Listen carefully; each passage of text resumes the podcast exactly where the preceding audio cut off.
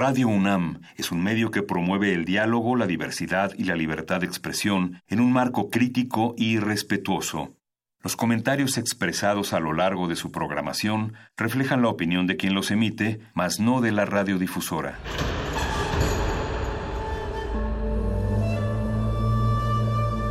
Un templo para la apreciación del ser mediante el sonido. mediante el sonido. Para nosotros. El sol sale durante la noche. Nuestros gritos llevan la mesura del silencio. Y el descontento está lleno de baile y risas. A todo, incluso a nosotros, nos resistimos. La universidad Ustedes y nosotros somos la Resistencia modulada.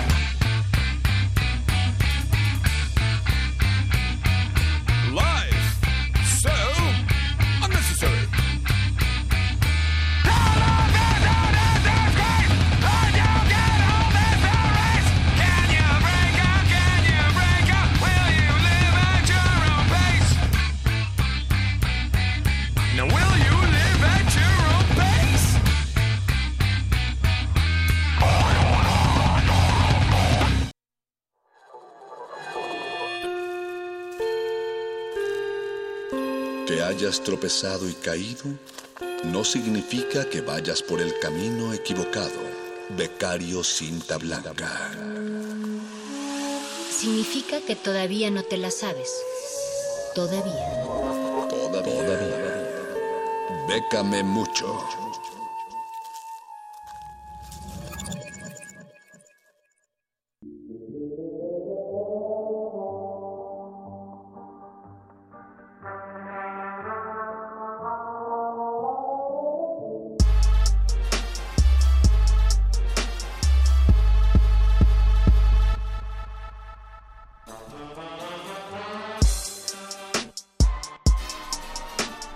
Buenas noches, querido auditorio, querida resistencia, que como cada miércoles sigue a esta resistencia modulada, en específico Bécame Mucho, su sección favorita, su sección Chidei. Miércoles 5 de junio estamos listos para una emisión especial de Bécame Mucho porque tenemos invitados de lujo, pero antes les recordamos la forma de comunicarse con nosotros vía Twitter, eh, arroba R modulada, en Facebook Resistencia Modulada y el teléfono en cabina 55 23 54 12. Y bueno, el primer invitado que quiero, quiero presentar esta noche es nada más y nada menos que mi querido Perro muchacho, perro muchacho, ¿cómo estás? Charro, es un placer compartir micrófonos contigo aquí en Resistencia Modulada y creo pertinente mi participación porque se te olvidó algo. ¿Qué se me olvidó? Decir que estamos transmitiendo a través del 96.1 de FM de su radio y que si se están perdiendo esta emisión por alguna extraña razón, pues nos pueden escuchar después o también en vivo en www.radio.unam.mx. También me gustaría aprovechar tu sección para saludar a Oscar Sánchez, que está en la producción ejecutiva, al doctor Arqueles, que empieza a manifestarse porque después de esto vienen los muerdelenguas, y sobre todo a don Agustín Mulia, quien está al mando de este halcón milenario radiofónico y a Alba Martínez, que está en la continuidad de los deseos profundos y nonatos que prolongamos como coordenadas. Así es, querido pero muchacho, muy buen apuntador, por eso te traigo y creo que te traeré más seguido. y bueno, les comentaba que es una edición especial ya que tenemos un foner muy interesante que tiene que ver con la arquitectura. En un momento estaremos ya conectados, pero antes, ¿qué quieres compartirnos cómo se llama este bonito tema de System of Down que acabamos de escuchar? Entramos con un tema escogido por nuestro consejo de producción comandado esta noche por Oscar Sánchez llamado 36, en español 36, del disco Still This Album. Y pues es un disco tan absurdo como lo es eh, Metallica tocando el himno nacional en la NBA hace unos momentos ahí en San Francisco, Charro. Así es, hace unos momentos tuvimos, no sé si el honor, el placer, el disgusto, el agrado, pero estaba tocando dos de los de Metallica, el himno nacional estadounidense, para aquellos que son fans, eh, se suma a la lista de personajes conocidos en la música que tocan o interpretan el himno nacional de su país. Podrán verlo sin duda en breves momentos en redes sociales, en mil y un formas. Pero bueno, vámonos a dar pie a lo que tiene que ver con la beca que hoy trabajan para los arquitectos y nos referimos a el evento de Arquine. Arquine, revista de urbanismo, ciudad y arquitectura, trae para ti los mejores contenidos sobre la cultura arquitectónica contemporánea. Resistencia modulada y Arquine te dan las claves de esta urbe. Arquine. Las ondas hercianas, como la existencia misma y como el tiempo y el espacio, son efímeros, pero no solo es efímero lo que está a nuestro alrededor, sino también lo que crea el ser humano encima de este tiempo. Para hablar acerca de la arquitectura efímera, se llevará a cabo este 7 de junio la mesa titulada Sesiones efímeras, los límites, los límites de lo efímero. Pero para hablar de manera más puntual acerca de este evento, ya tenemos en la línea a Ana Adriá. Ella es coordinadora de programas académicos de la revista Arquine. Ana, ¿cómo estás? Buenas noches. Hola, buenas noches. ¿Cómo están? Muy, bien. Aquí andamos. Primero, eh, ahora sí que a título personal y probablemente mucha de nuestra audiencia nos sale la duda con el título de este evento, ¿a qué significa o a qué se refieren cuando hablan de arquitectura efímera? Mm, bueno, muy buena pregunta. Este, para mí, de hecho, el, todo lo que tiene que ver con lo efímero es eso que dura pues muy poco tiempo en un lugar muy concreto y que implica una experiencia vivencial de un espectador o de un usuario. Y en este sentido, la arquitectura efímera hace referencia a obras arquitectónicas que están predestinadas a extinguirse, pero de manera pronta. Exacto, o sea, podemos hablar de arquitectura efímera desde una obra de teatro, todo lo que es el espacio que, viste esa puesta en escena, una instalación en una exposición o en un museo, eh, pabellones en el espacio público o en diferentes eh, contextos, pero siempre son esos entornos, esos espacios, esos lugares que pues estarán ahí durante unos días, durante unos meses quizás, y luego desaparecen para siempre. Y qué mejor que hablar de arquitectura y arquitectura efímera que pues los titulares eh, que están realizando la revista Arquine. También para aquellos que por primera vez escuchan el nombre de la revista, podrías platicarnos rápidamente, obviamente habla de arquitectura, pero un poco más a detalle sobre esta publicación. Eh, pues bueno, Arquine digamos que se divide en varias partes. Tenemos la revista, que es una revista trimestral que publica proyectos y textos y crítica alrededor de la arquitectura mexicana y eh, de diferentes partes del mundo. Y luego también Arquine es una gran editorial, es una editorial de arquitectura en español que publica al año unos 20, 25 libros. Eh, y hacemos el Festival Mextrópoli, digamos que es una gran plataforma que va ligada o va eh, alrededor de todos los temas que puedan tocar la arquitectura. Uno de estos temas es justamente la arquitectura de lo efímero, el límite de lo efímero. Y sobre este tema van a estar platicando en la mesa que se va a llevar a cabo este viernes 7 de junio. Víctor Alcérreca, Isabel Martínez, Abascal, Alberto Oderis y Francisco Pérez Valencia. Por favor, platícanos acerca de los integrantes de esta mesa, Ana. Pues mira, decidimos hacer esta mesa de diálogo desde el año pasado para cerrar uno de los programas académicos que hacemos en Arquine junto con la Universidad Politécnica de Cataluña, que es el posgrado en espacio efímero. Decidimos que el último día eh, es importante poder compartir un poco los temas que tocamos en el programa y hacer una mesa de diálogo. Esta mesa de diálogo, para que no sea interna dentro del programa, invitamos a diferentes ponentes que dominen el tema en, su campo o en, su vida profesional para que nos compartan su punto de vista. Entonces este año pues Víctor Alcerreca, aparte de ser eh, coordinador, eh, perdón, eh, ser miembro del Consejo Editorial de Arquine, es profesor en diferentes universidades y domina perfectamente todo el tema de la arquitectura efímera eh, Isabel es arquitecta y ella fue directora de Liga los pues, hace dos años. Eh, Alberto es arquitecto y escultor, entonces todas sus piezas y todas sus instalaciones, pues quieras o no, trabaja mucho esta idea de lo efímero, agarra una piedra que ha estado ahí durante mucho tiempo y decide cambiarle de lugar y darle un nuevo significado a la pieza.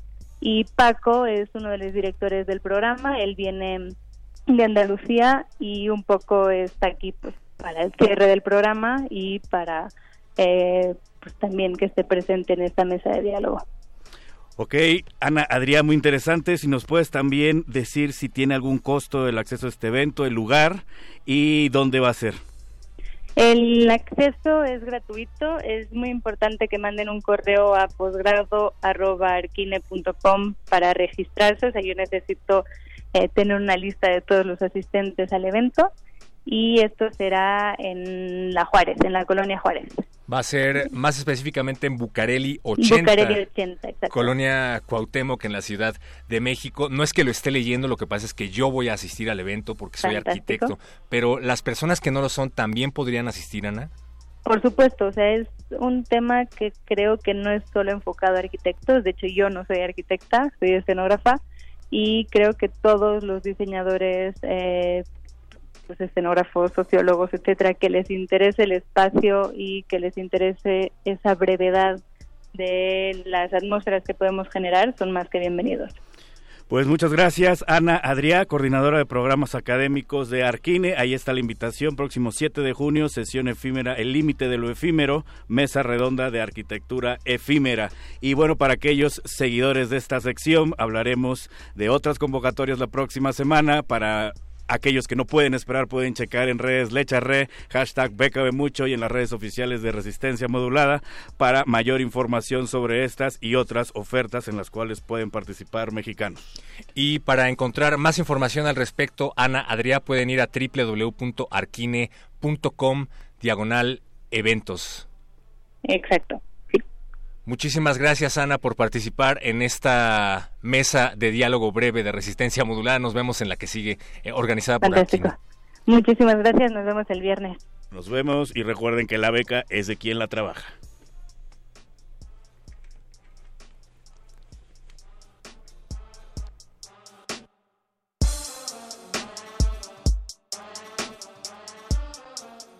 Resistencia modulada.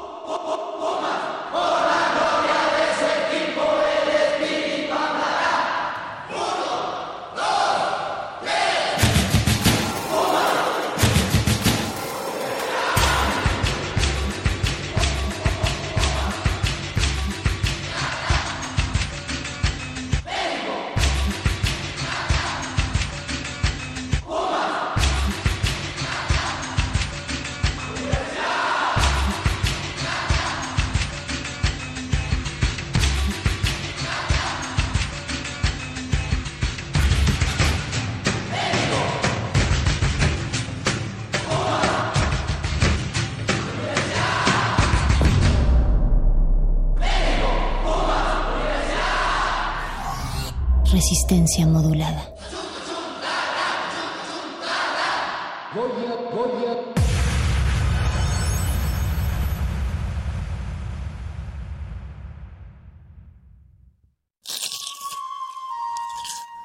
Es momento de alimentar nuestro espíritu con páginas.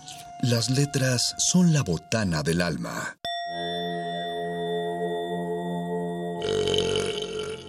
Recuerda la máxima. Los libros son como los tacos. Aún los malos son buenos. Muerde lenguas.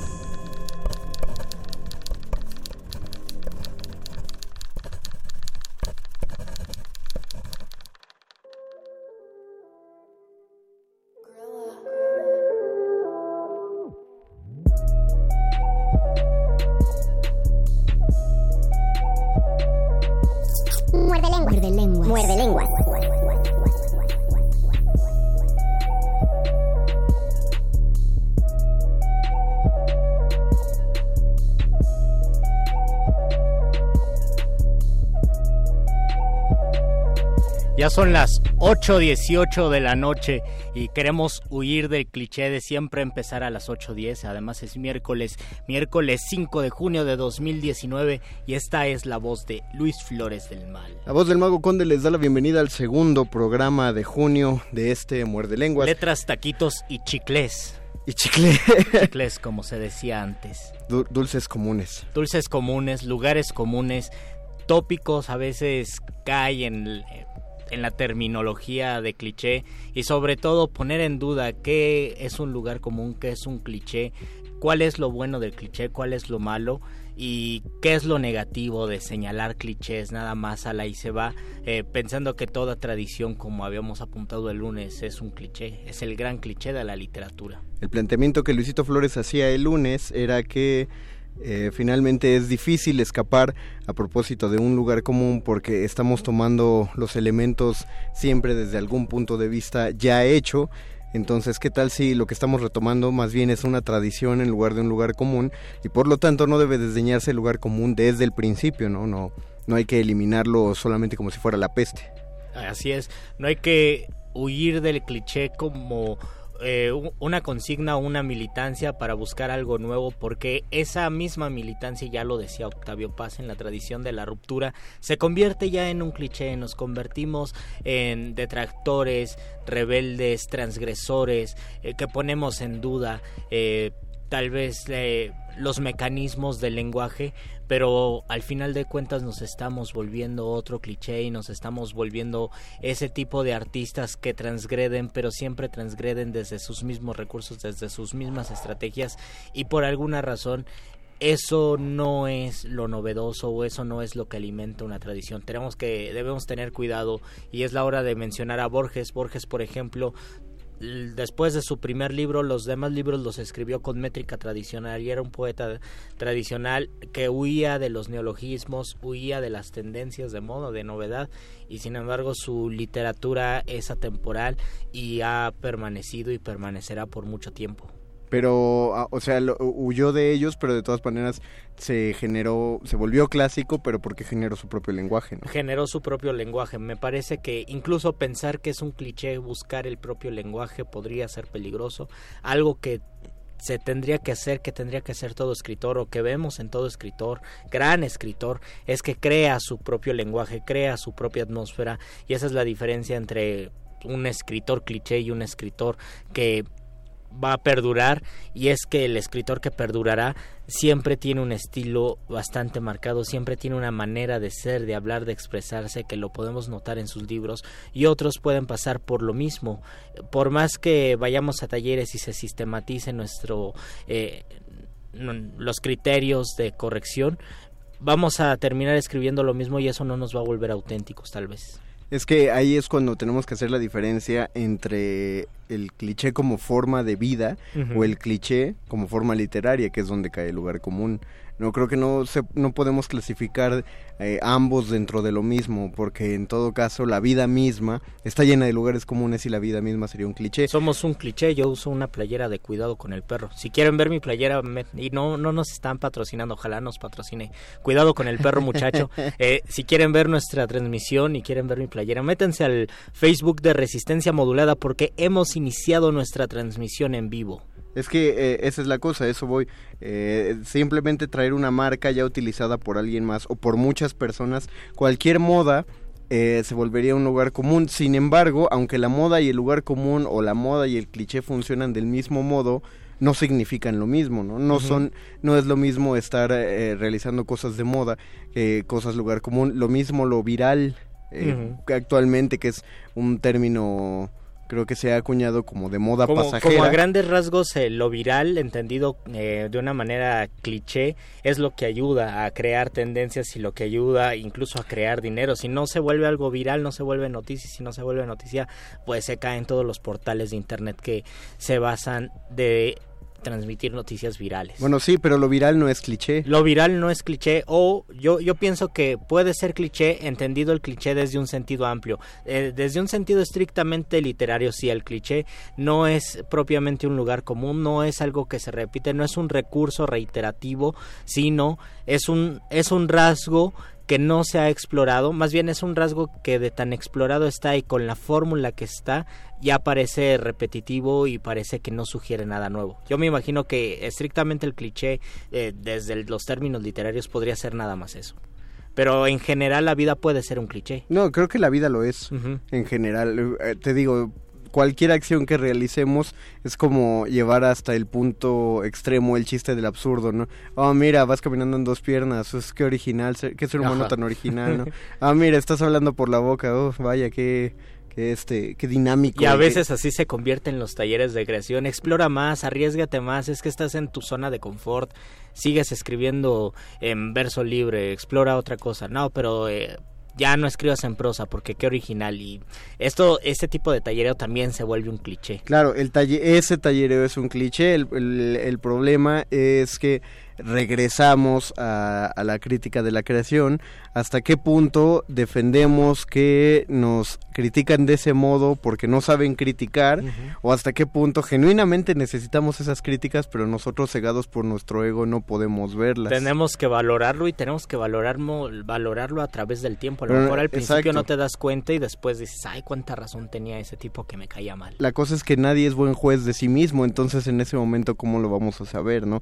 Ante la duda, lo mejor o lo más pertinente es es este apoquinar, hacer caso, ¿no? Eh, aunque es mejor descubrir con el tiempo yo tenía razón a descubrir con el tiempo ah, chale, estaba equivocado, eh, Pero también no crees que sea un riesgo decir, no, pues voy a aceptar todo lo que me digan y si hay alguien que no tiene ningún criterio para criticar y tú eh, dices, voy a voy a hacerle caso, ¿no será riesgoso también eso? Creo que eh, definitivamente, sí, claro, definitivamente que es riesgoso, pero lo consigues mejores cosas que simplemente pensar, ah, no, no le voy a hacer caso. O sea, es mejor caer en el riesgo de, de, atender a todos, a no caer en ningún riesgo y entonces montarse en su macho y seguirse, porque el, el, el asunto es que nadie ha conseguido, o, más bien no se ha conseguido nada nuevo montándose en, en su macho. Eh, durante el periodo de aprendizaje.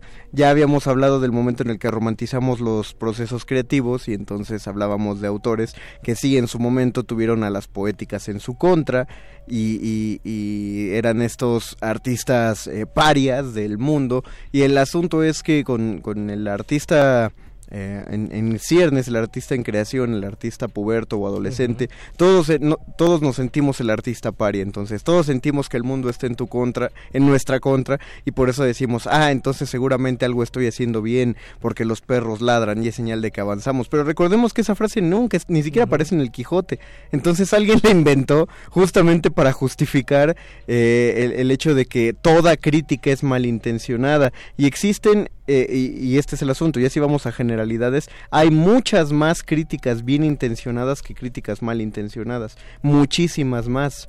Y en todo caso, si alguien no es capaz de reconocer cuando te dicen algo con buena intención o con mala intención, entonces definitivamente te falta criterio. Y si te falta criterio, eh, si te falta criterio al recibir una crítica, te va a faltar criterio al, al escribir algo, al crear cualquier yo, cosa. Yo voy a jugar del lado opuesto y voy a opinar lo contrario yo recomiendo que al momento de, la, de recibir críticas, sobre todo en ese periodo de aprendizaje, aprendan no a aceptar tajantemente todas las críticas, aprendan a notarlas, aprendan a escucharlas, creo que ni siquiera estoy difiriendo de ti, aprendan a escucharlas y a interpretarlas, no no de entrada decir esto no, esto sí, sino simplemente reflexionar que sí, que no, pero poniéndose desde una postura neutra, no tajantemente como decíamos, montarse en su macho y decir así tiene que ser, pero tampoco eh, recibir dócilmente todas las críticas y anotarlas y transformarlas, sino crearse un criterio para decir que sí y que no.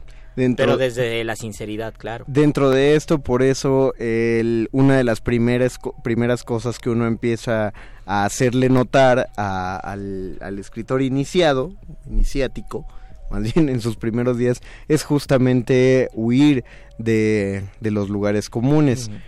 Porque es que sí tienen que ver con la comodidad. Ahora, también tuvimos un programa de la comodidad y en ese momento defendimos que no estaba mal, de hecho eh, llegar a una comodidad es un gran logro porque pues porque lo es. Eh, eh, lo que sí es cliché es esta frase de salte de tu zona de confort, porque lo difícil es primero encontrar una zona de confort. Pero yo no hablo, cuando empieza este, este, tallereo, yo no creo que alguien esté en una zona de confort. Escribir nunca te coloca en una zona de, de confort, a menos que ya tengas una beca, y lo sabemos, ¿no? Nos, nos coloca en, en un estado de, de, pasividad, de tranquilidad.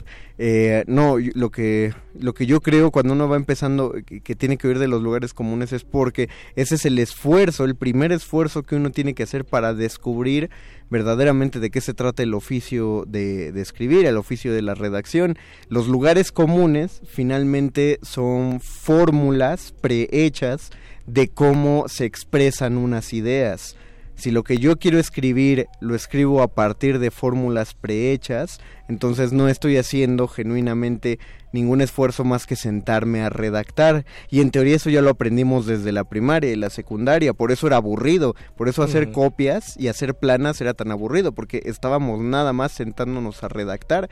Si yo quiero sentarme a hacer una escritura creativa, lo que tengo que pugnar es la creación y si quiero crear tengo que deshacerme de lo que ya está prehecho, no voy a decir preestablecido porque son cosas distintas. Entonces, como un ejercicio, un ejercicio, uno diría, bueno, pues escriban sí eh, un poema de amor, pero eviten las palabras amor, corazón, eh, cariño. Esto, esto también lo hemos mencionado en otros programas. Sí, o, o, si no las evitan, aprendan a hacer buenos clichés por lo menos y tengan éxito sabiéndose manejar en ese mundo que como yo lo decía el lunes es difícil y hay escritores jóvenes que tienen mucho éxito que son bastante, son muy criticados en internet por la capacidad que tienen para vender libros. Un, un poeta cuyo oficio enteramente sea de poeta no va a poder competir con este tipo de escritores. Y ustedes van a seguramente conocen algunos. Y si tienen eh, una experiencia lectora es muy posible que rechacen esa, ese tipo de libros, ese tipo de poetas que circulan en redes sociales. Sin embargo, también ellos cumplen una función tal vez de iniciar a los lectores, porque a lo mejor el cliché es el primer escalón para después llegar a otras cosas que nos van a nutrir y nos van a enriquecer muchísimo. Ahorita vamos a desarrollar esa idea, pero primero la producción ya nos está mandando a, nuestra primera pausa musical. Esperamos que sea la canción más cliché de todas. De hecho, es del grupo, ah, cuando hay un, hay un festival de música en México, Luisito, y a fuerzas ese grupo tiene que estar, es, es el es el lugar común de las bandas mexicanas. ¿Café Tacuba? Exactamente, oh. vamos a escucharlo y regresamos.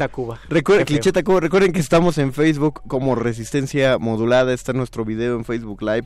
Coméntenos por ahí qué opinan. por favor. Métanse, por favor. Les damos dinero, no, no es cierto. Ayúdenos, opinen acerca de este tema y ahorita regresamos después de la rola.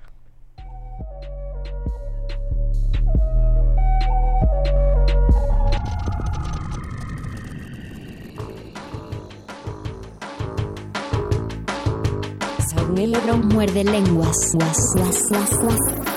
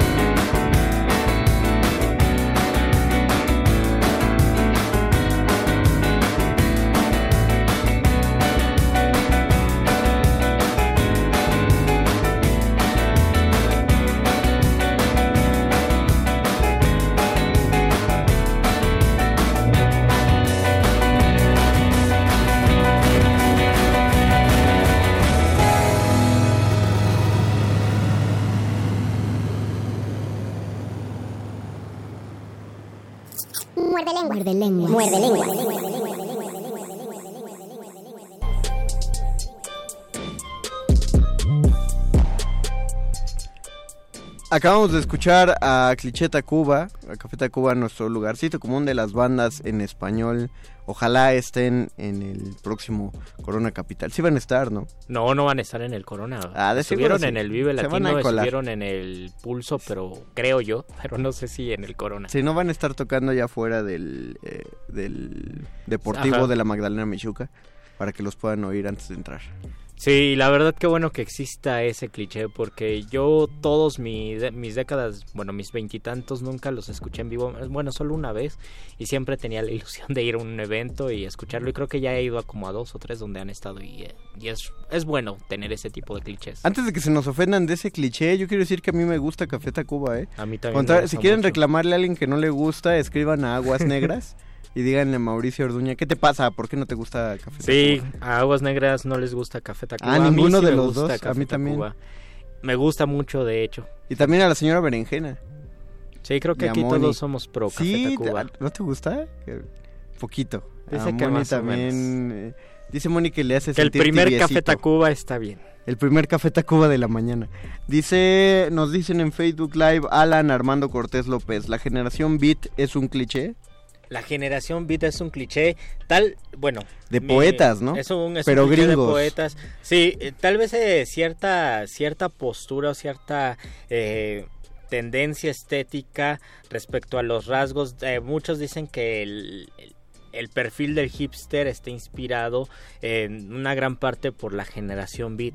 Este tipo de poeta que ya romantiza o vuelve a romantizar eh, la idea del poeta malditista, el poeta que se azota, el poeta que en un lapsus místico escribe verborreicamente, creo que sí puede ser un cliché y puede ser un cliché que permea mucha de la poesía, pero que también alimenta la poesía mexicana porque hay un equilibrio, está el cliché pongamos que es cliché, está el cliché de la poesía beat y también de cómo se comportaban, cómo eran, cómo actuaban y también está el cliché de la poesía solemne, nocturna de la tradición mexicana. Entonces me parece que esto equilibra nuestra tradición poética. Pero creo que los Beat hicieron más cliché no en su forma, sino en, en, en- en el comportamiento, ¿no? O sea, en lo físico y... y en las historias que se cuentan. y de específicamente en, en un contexto más, más de Estados Unidos.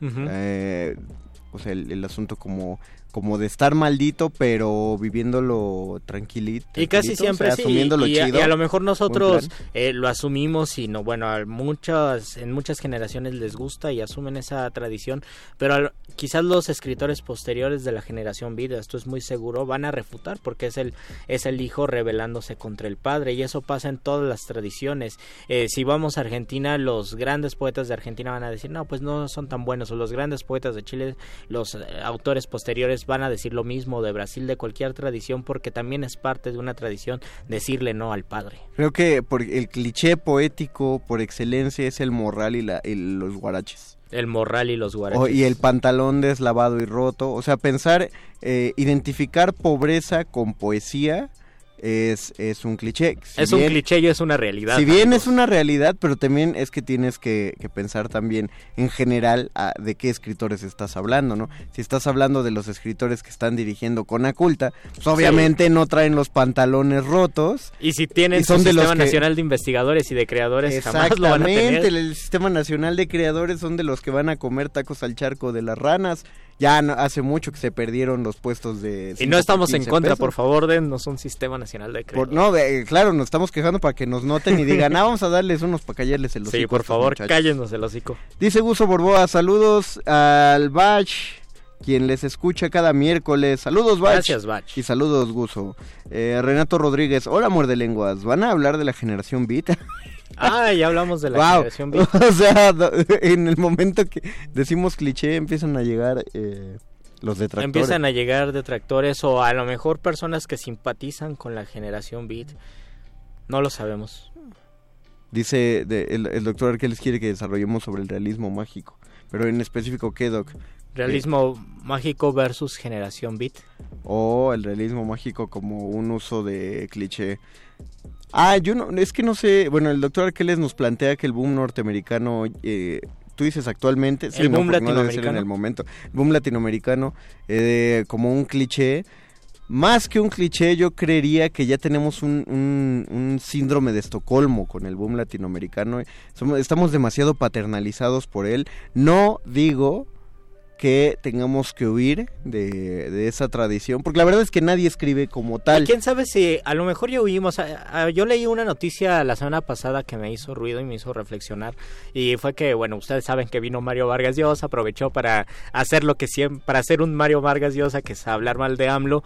Pero en una de las, de las conferencias, eh, Gonzalo Celorio, que es un excelente, eh, es un excelente Ser humano. escritor y un excelente ser humano, y Volpi estaban en una mesa redonda en una conferencia hablando de la literatura latinoamericana y de la tradición latinoamericana y ellos decían que ya se había extinto la literatura latinoamericana como tal, es decir, un escritor argentino, chileno, mexicano ya no escriben con esa convicción que escribía Roberto Bolaño o escribían eh, autores anteriores como los del boom latinoamericano, Cortázar, eh, Octavio Paz o bueno, de contemporáneos o es el mismo Vargas Llosa, este García Márquez, porque ya escriben desde otro contexto, se ha globalizado la literatura desde cierto sentido, los autores, eh, tal vez por la facilidad de las lecturas, se vuelve tan tan inmediato que pueden leer cualquier cosa de cualquier parte del mundo. Podemos saber qué se está escribiendo porque pues, los medios digitales nos permiten en- esto y antes sí existía esta identidad latinoamericana de decir estamos escribiendo desde nuestro contexto latinoamericano. Bueno, sí, el, el asunto es que no puedes ah, ah, eh, eh, la- lo que plantea Gorman. No, no puedes, no puedes dejar de ser tú con tu circunstancia. La literatura latinoamericana solo se puede extinguir si se extingue Latinoamérica En ese sentido sí. y se extinguen los latinoamericanos. Estamos escribiendo desde el nuevo contexto latinoamericano, muy distinto del que él escribían. Esa literatura no se puede extinguir, repito, hasta que no, no deje de existir geográfica e ideológicamente el lugar, porque aunque no nos estamos quejando de lo mismo, y no estamos viviendo bajo los mismos contextos, todavía tenemos cosas que decir que no se pueden replicar en otras partes del Por mundo. supuesto, no es lo mismo escribir un poema en México en este tiempo que en Estados Unidos, en este tiempo o en Europa. Creo que, creo que eh, aunque los quiero mucho ah, y, y los admiro muchísimo, hay que aplicarles un eh, siéntese despacito, señor, porque Yo a mí me a mí me causó ruido porque mi primera reacción fue esa, pero mi reflexión fue ellos lo están pensando no no desde un término general, porque soy latinoamericano escribo le- eh, literatura latinoamericana y porque soy mexicano escribo literatura mexicana, sino en una cuestión tal vez desde la crítica. So, la literatura latinoamericana vista como una serie de rasgos que se comparten entre un escritor chileno, guatemalteco, mexicano, peruano y que ahora ya no pueden compartirse rasgos, así criterios específicos, porque hay una universalización de las letras. Yo no sé, yo también lo pongo en tela de juicio, porque también hace 40, 50, 80 años escribía cada quien desde sus lecturas y desde su conocimiento. No creo que todos leyeran exactamente lo mismo o escribieran exactamente lo mismo. Tendríamos que esperar tal vez unos 50 años para saber en tomar una parte de nuestra literatura de este tiempo del siglo XXI y compararla con la del siglo anterior y ver cuál es eh, la que se relaciona más entre sí, si hay más rasgos en común entre la literatura del siglo XX, el boom, y esas generaciones o la literatura del siglo XXI. Eso no lo vamos a saber. es, tal vez es- en es este cierto, es cierto, ne- necesitamos que hacer que pase el tiempo, sin embargo, yo creo todavía que sí hay cuestiones que dependen muchísimo del contexto y hay unas que son todavía muy latinoamericanas. Eh, el tipo de, de política, de política Claro. pública, el tipo de Y economía. por más que cambien nuestras circunstancias, nuestra historia va a ser siempre la misma. Nuestro pasado es lo que más nos arraiga. Ningún otro continente eh, está tan atento de Venezuela como el sur de. América, o sea, América Latina, ¿no? Eh, y eso permea, uno lo quiera o no, el, el modo en el que uno proyecta el futuro de cada nación. Eh, lo digo de este modo porque decir este miedo paranoico de nos vamos a convertir en Venezuela no solo es reduccionista, sino es hasta grosero es, eh, y es xenófobo. eh, pero más bien es un parámetro del cual Latinoamérica en este momento está haciendo un chorro de reflexiones. Por ¿no? cierto, díganos a qué horas juega México contra Venezuela. Creo que ¿Es va a hoy? jugar hoy. Ah, sí, a El veces doctor no. Dice, que lo sabe no, todo. dice el doctor que es justo ahorita, Ah, no lo están- quiten. No, no es cierto, no están Ah, van jugando, en el minuto 42, empezaron a las 8. Ah, mira, uno a uno van, Van muchas uno gracias. uno. Hasta vi que Don Agus ya le cambió, ya vi la tele reflejada ahí. en Ustedes el- quédense por favor con nosotros. Les vamos a ir diciendo, en manifiesta también les van a ir diciendo el marcador del partido. No es cierto, señora. Ya- y además México contra Venezuela no es nada clichés. ¿Se dan Debe cuenta cómo todavía existe una conciencia latinoamericana? Arepa contra taco. Arepa contra taco. Renato García Pérez, ¿se puede hablar de personajes cliché? Sí. Pero, Perfiles, prejuicios tal vez. Eh, o personajes en sí, que él es un cliché por donde quiera que lo veas. sí, sí hay personajes cliché. Hay más personajes, hay, hay personajes que se llaman personajes tipo. eh, que son, esos no son clichés, son, son reducciones de la realidad. Ah, personajes ficticios. o sea- Exactamente. ah, ya. Sí, no, Como no, el no. gracioso. Exacto. eh, bueno, eso, eso también tiene otro nombre. Pero, ah, ponlo, ándale tú así, el gracioso es un personaje tipo. Pero también puedes buscar el, el, el- el gordito gracioso, es un personaje O el tipo. gordito que siempre le va mal en las series. Ándale. Si tienen que matar a uno, tiene que ser al gordito. El, el borrachito con mala suerte. No, eso no es tan tipo. Pero, aunque los- el mal estrella, pues. No, el, ah, el sujeto, el, un todas mías, un- uno de los Mm, llamados todas ejemplo. Mías. Que Ese, está desde Don Juan Tenorio hasta Juan Querendón. Bueno, Ah, no. debe haber más. No. ¿No? No, eh, don Juan Tenorio no es un todas mías. No, es el, no será el cliché, bueno, no será el prototipo que se sale. No. ¿Por qué? Eh, porque un, todas mías repo- responde más a un as- un asunto del ridículo. Y todas, Mm. eh, tú le dices todas mías al sujeto que cree que Ah, todas ya, las ya mujeres sí. quieren con él, independientemente de que tenga pegue o no. Pero esa es su creencia y eso lo hace caer en un ridículo. Muy distinto de don Juan Tenorio, que es el tipo del seductor. Es otra cosa. Sí, y fuera del razón. seductor, don Juan Tenorio responde un arquetipo, o sea, el, el jefe de los tipos, que se llama Pícaro. El personaje del Pícaro, que es básicamente el que se sale con la suya. El mejor eh, de la época contemporánea de los personajes del arquetipo Pícaro es Don Gato. es Don Gato. Claro. Eh, pero sí, sí existen personajes clichés. Te los pongo así. La televisión, y, y en particular las comedias televisivas mexicanas, o sea, de tele abierta, se tiene que decir, están llenos de Personajes cliché. de personajes cliché. Eh, un personaje dicen tiene que ser pobre, entonces vamos a ponerlo ignorante. Y al ser pobre y al ser ignorante, Tiene que hablar de cierta manera. exactamente, que es lo que llamarían eh, con esta palabra tan fea. El, el acento naco o la- los personajes nacos, esos son clichés, por eso son ofensivos.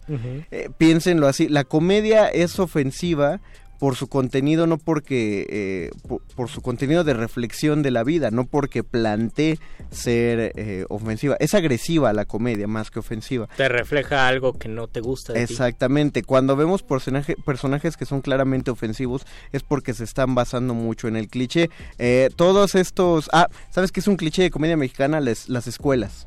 Ah, claro. Le- el hecho de hacer una escuelita y meter ahí un montón de alumnos vestidos de niños, eso Sí, es es un cliché. Estuvo en la carabina de Ambrosio, estuvo en Chispirito, estuvo en lo peor de lo peor que Sí. hizo este Jorge ¿qué? Jorge, Ortiz de Pinedo. Jorge Ortiz, de la escuelita de Jorge de, Ortiz. de lo más espantoso y todos ellos tienen sus pequeños clichés dentro el estudiante que está co- que es completamente El un tarado estudiante fifí. el estudiante fifí que es muy riquillo y, y todo lo presu porque aparte tiene que ser presumido El estudiante desmadroso. el, es- el estudiante de desmadre, el estudiante violento y siempre está el estudiante gordo, que el cliché del gordo y es ese que- estuvo desde Carrusel de Niños. Exactamente, porque hasta todavía existe el GIF, el Sí. cliché del niño gordo Que de se la come escuela. su torta escondida. Ajá, Oh. y, y uno y uno dice, no, no, o sea, no, no, pues no pasa. E- Eso es, eso es otro cliché. Cliché es pensar que el personaje eh, con sobrepeso va a estar comiendo.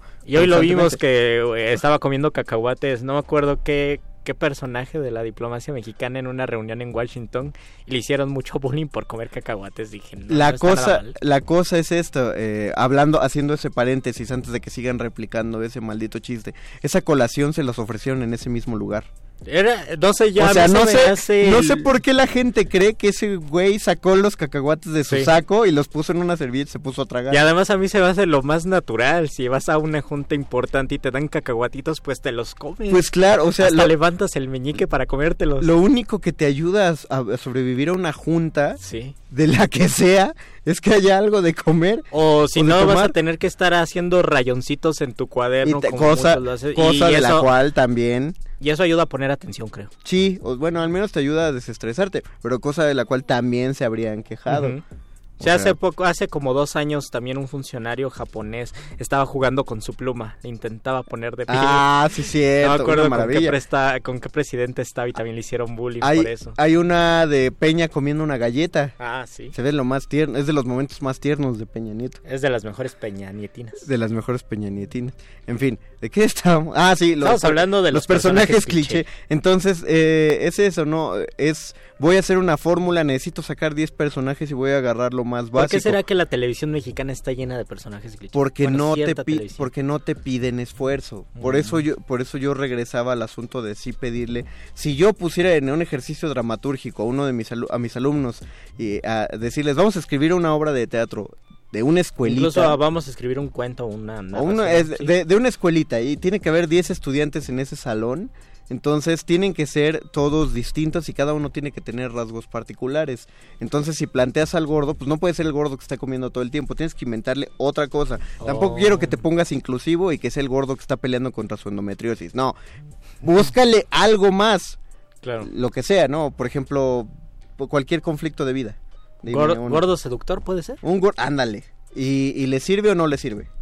Sí, le sirve. Ah, mu- muy bien, muy- ya tienes un rasgo muy, muy distinto. Ahora tendrías que justificar en una sociedad donde la apariencia es tan importante, por qué este, este muchacho gordito es capaz de seducir. De ahí, de ahí también se basa esto que se habla mucho en las series de la profundidad psicológica de los personajes, de los personajes psicológicos que ya no responden al cliché del bueno o malo, sino son humanos, son regulares eh, y creo que por eso el éxito de series como Doctor House o incluso como Game of Thrones donde en la primera temporada te encanta un personaje y en la segunda lo odias y luego te vuelve a encantar.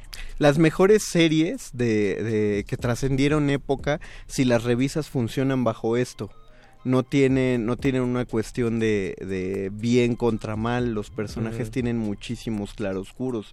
Eh, Breaking Bad consiguió Claro. su gran éxito porque es un tipo que se está dejando llevar por su oscuridad, pero mantiene su justificación de luz hasta que llegue el punto en el que eh, de pronto estás viendo la serie por ahí de la cuarta temporada y dices, no, espérate, esto ya dejó de tratar, hace mucho que se dejó de tratar de tu cáncer y tu familia. Sí. Esto ya es enteramente tu necesidad de poder y es ahí cuando uno se descubre que está del lado de un personaje que ya se corrompió absolutamente y entonces uno descubre algo de sí mismo. Y uno se da vergüenza. a sí mismo. Exactamente, y eso es, es, es maravilloso, ¿no? Es, es un, es un golpe de realidad muy fuerte y eso ayuda un chorro, claro, el desarrollo psicológico, pero si te das cuenta, solo puede existir a partir de que uno le rehuye un poco o un mucho al, al, al cliché, al lugar común. Creo que ya entiendo por qué, por qué este, mucho de nuestro desacuerdo en, en cómo tratar al lugar común. Creo que tú lo estás viendo más desde la poesía, creo que todo lo que has Sí, defendido es desde el ejercicio poético, desde el, el- el ejercicio de iniciarse en la poesía. Ujú. Yo lo estoy viendo desde el dramatúrgico. Sí, claro. Claro. Los dos estamos huyendo de hacia lo mismo, pero creo que hemos... Y tiene vértices negativas y positivas. Por lo menos en la poesía sí es así. eh, es cierto, es cierto. María Salas dice, hello mis chavos. Hola María Salas. Hola María Salas. Siempre es padre cuando nos mandas un saludo, 1300 personas. Doctor Arqueles también te manda un Nos saludazo. está haciendo una señal de corazón el doctor Ay, Arqueles. Significa que nos quiere mucho. También te queremos. Por ejemplo, por ejemplo, eh, hasta hace algunos años, bueno, esto todavía no era lugar, eh, no era cliché, no era lugar común, hacer este mo- un movimiento con ambos dedos índices para formar un corazón. Eso se empezó a volver la forma común de transmitir amor a la distancia, ¿no? Y hace, ¿cuántos años tendrá? Unos, Que empezamos a juntar las dos manos. Unos 7, 8 años. Hasta que Peña Nieto se sale completamente del lugar común y forma este corazón más anatómicamente correcto. Ah, Probablemente eh, románticamente impreciso, pero anatómicamente correcto. Y los coreanos tienen otra manera de hacerlo. ¿Cuál es la manera de Tienes los que coreanos? juntar el, el índice y el pulgar y esto es un corazón coreano. Wow, un corazoncito. Un corazoncito chiquito. El símbolo de... eh, Ahí habría que preguntar, por ejemplo, el de hacer la seña de amor y paz, ¿eso es un cliché o un lugar común? O el símbolo metalero que hace el perro muchacho. O el símbolo metalero, que está este metal. ¿Es este metal o es este metal, perro? ¿Cuál de los dos es? Es este de acá. Está, lo que está haciendo para los que nos escuchan, lo que está haciendo Conde es preguntar si Sí. es con dos dedos o con tres dedos el símbolo metalero. Meñique, índice y pulgar o solo meñique e índice. Y la autoridad metalera perro muchacho dice que es solo meñique e índice. Y que, y que, y que meñique y, e índice y pulgar es la Belinda señal. Muchas gracias por avisarnos, perro, perro muchacho. Pero eh, no, esos ya no entran en el lugar común, ya es tradición. O incluso a veces transgreden el lugar común como la peña señal. Como la peña. Ya se me olvidó la... No, que la que el Ah, el símbolo corazón- del el corazón mal hecho de- es la peña señal, Es claro. la peña señal y de hecho es el que rompe el cliché. Qué feo darle un punto positivo al algo de Peña Nieto, pero es la verdad, amigos. Es un análisis completamente frío e imparcial. No, no sé esa- exactamente. Sí, aquí, aquí somos absolutamente. eh, no, no, so- somos, no somos arbitrarios. Digo, no nos. Somos árbitros. Ajá, no nos inclinamos hacia ningún lado. Disculpen ustedes, es que les tenemos que dar el otro reporte. México y Venezuela están en medio tiempo y siguen uno a uno. Si quieren saber más de cómo avanza el partido, quédense escuchando Manifiesta, porque van a seguir de cerca el partido toda la noche. De ¿A, hecho, cua- creo- a quién le van? ¿A México o a Venezuela? de hecho, creo que ese es su, su tema de hoy. No, no es cierto. Mire, de verdad que le va a Venezuela además. Bueno, ya con, nos- con eso nosotros ya nos vamos despidiendo. Eh, muchas gracias por habernos escuchado y continuaremos el próximo lunes con más temas de interés para ustedes. De hecho, ya queremos abrir la convocatoria. ¿De qué creen que deberíamos hablar aquí en Sí, Muerde tenemos que abrir esta convocatoria porque ya tenemos muchos temas, pero sabemos que tenemos a muchos muertos. Los cambiamos. Y los podemos cambiar, y aunque los hayamos planeado hace un año, podemos cambiarlos. No nada más por ustedes. Ustedes díganos de qué quieren hablar y sirve que así ya participan desde su expertise. Agradecemos a don Agustín Muli en la operación técnica. Agradecemos a Oscar el Voice y al doctor Arqueles en la producción. Gracias Alba Martínez et al en la continuidad. Gracias Mago Conde. Gracias Luis Flores del Mal. Los dejamos con este otro rolón de letras. Después viene la nota nostra y después manifiesta. Quédense en resistencia modulada hasta las 11 de la noche. Muerde, muerde, muerde, Muerde lenguas. It's Thank you.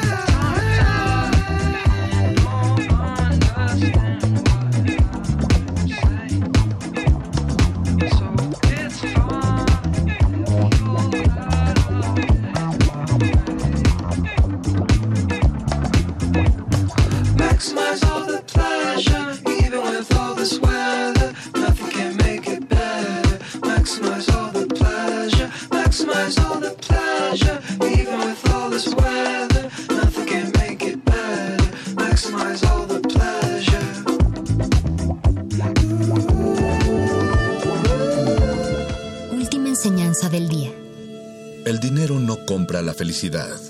Pero compra libros y tacos. Y eso se le parece mucho. Medítalo.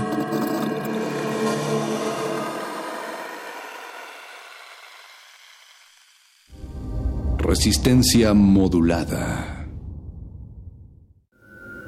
Escuchas 96.1 de FM. XEUN. Comenta en vivo nuestra programación. Facebook Radio UNAM. Twitter arroba Radio UNAM. Radio UNAM. Experiencia sonora.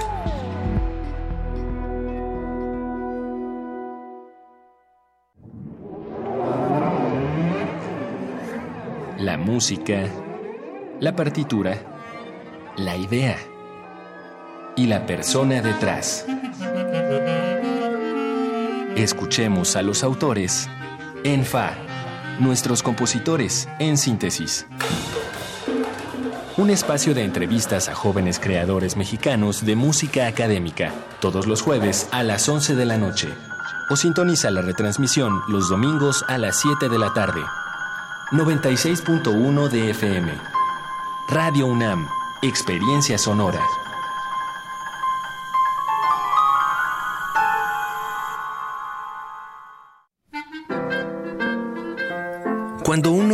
Su vida al arte, podrá lamentarse de sus decisiones laborales y amorosas, de los malos pagos y de las deudas, de todo, menos del arte mismo.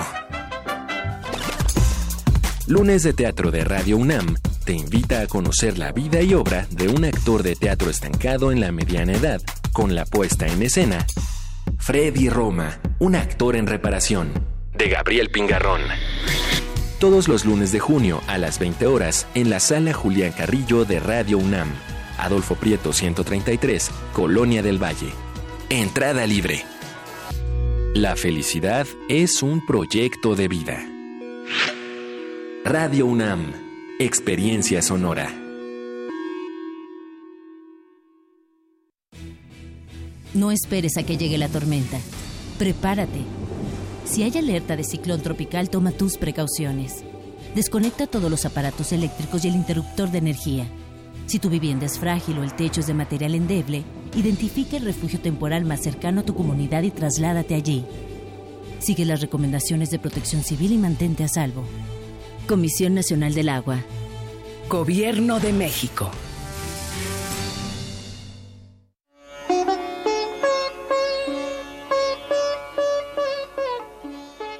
La fuerza no viene de la capacidad física, viene de una voluntad indomable. Gandhi.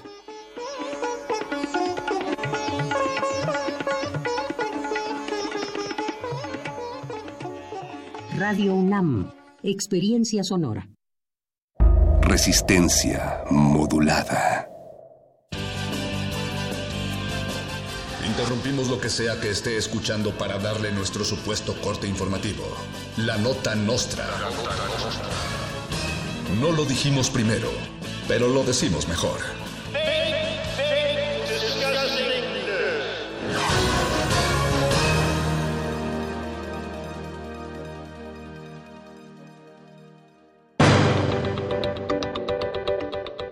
Bienvenidos a la Nota Nostra, el único noticiario en donde todos llegan con falda. El presidente Andrés Manuel López Obrador dijo en conferencia matutina que se prohíbe el consumo de cacahuates en reuniones oficiales. Luego de que captaran a un diplomático mexicano comiendo cacahuates durante una reunión México-Estados Unidos, las redes escandalizaron. No por las botellas de alcohol que se veían en la sala de reuniones, no por lo discutido en la reunión, sino por unos miserables cacahuates. Pero en fin, Andrés Manuel López Obrador dijo que se acabarán los privilegios de cacahuates en reuniones diplomáticas y que no puede haber políticos con cacahuates con pueblo pobre. El presidente de los Estados Unidos, Donald Trump, anunció un nuevo arancel a los cacahuates. Luego de anunciar un aumento a los aranceles de todos los productos mexicanos, Donald Trump dijo que los aranceles a los cacahuates en reuniones diplomáticas se acumularán al doble. Dijo que los cacahuates mexicanos son los responsables de que los gringos estén gordos y también dijo que habrá un nuevo arancel al muro en la frontera con México y que México va a tener que pagar por él. Derechairos y fifís firmaron una petición en change.org para que Andrés Manuel López Obrador vaya a la cumbre del G20 para luego poder quejarse de que Andrés Manuel López Obrador fue a la cumbre del G20. Luego de escuchar la conferencia mañanera en la que el PG dijo que no irá al G20 y de quejarse por tener que haber escuchado la mañanera, derechairos se indignaron por la escasez de viajes en la 4T. Por su parte, el presidente Andrés Manuel López Obrador anunció un nuevo arancel por abrir páginas de change.org que se incrementa al doble si te sientes fifí. Gobierno de la Ciudad de México anuncia arancel a niños que no quieran ir con falda a las primarias. El arancel se incrementa al doble si eres Vicente Fox y haces berrinches en Twitter por la iniciativa de que las niñas usen pantalones en las escuelas. Escuchemos el comentario de Lufloro Panadero que vino con falda hoy a Radio UNAM.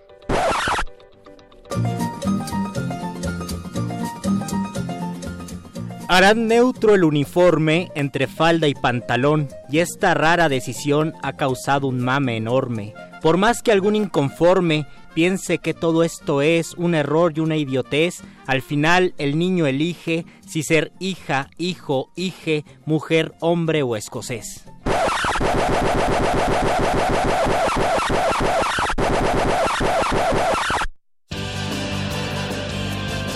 Estas fueron las noticias del día. Si no lo escuchó aquí, entonces fue en otra estación. ¡Maldito aparato! ¡Sé más gracioso!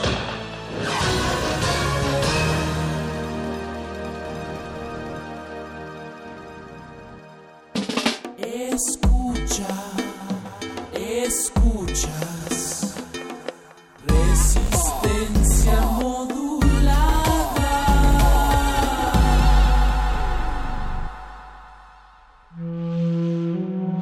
Individuo puede resistir casi tanto como un colectivo, pero el colectivo no resiste sin los individuos. Manifiesto. Logramos documentar un sistema de corrupción. Defiendo lo que soy. Que la dignidad se haga por todos. No hay sonidos distintos, solo separados. Tu cuerpo es una revolución. Manifiéstate.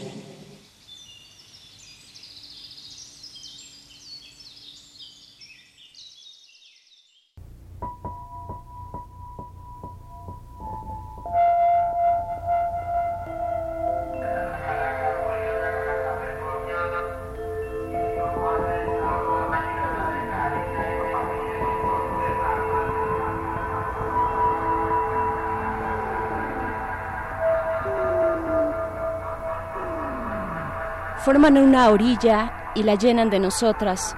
Un gusano de seda, una servilleta, un desagüe, un espejo, un tanque de gasolina, una barra de mantequilla, una enfermera, una hormiga sola, un almacén, la parada del camión en la neblina.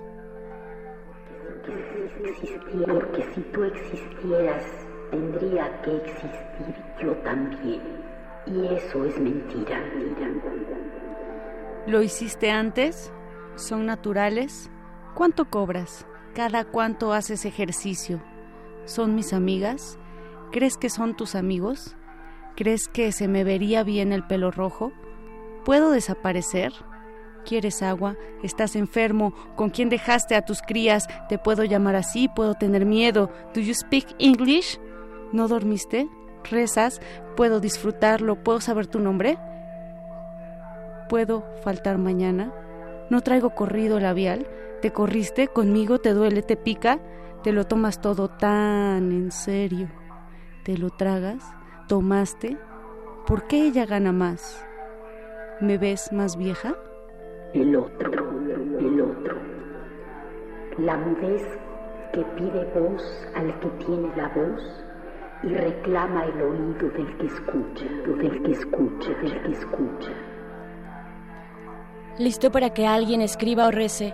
Mi pelo, un incendio forestal, las sílabas dentro de sus manos, desgranadas como un campo de grillos. Toco para comprobar que sigues aquí.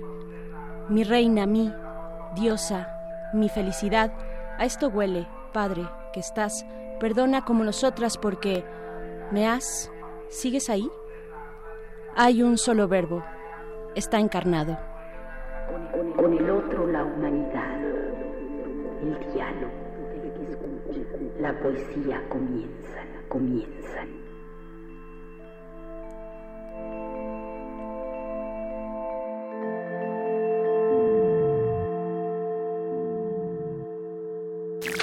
Manifiesto.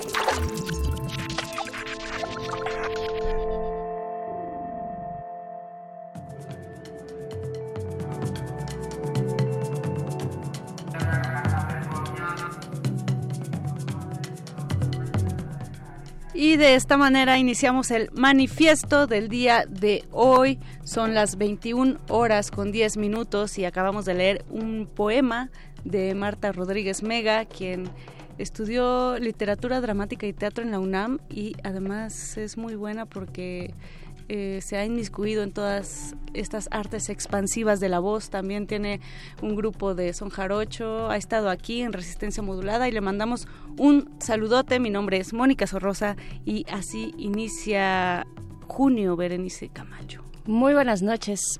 Bienvenidos, bienvenidas, bienvenides. En junio así tenemos que iniciar porque junio además es uno de nuestros meses favoritos de la vida, Sí. el mes del orgullo, el mes de la diversidad sexual.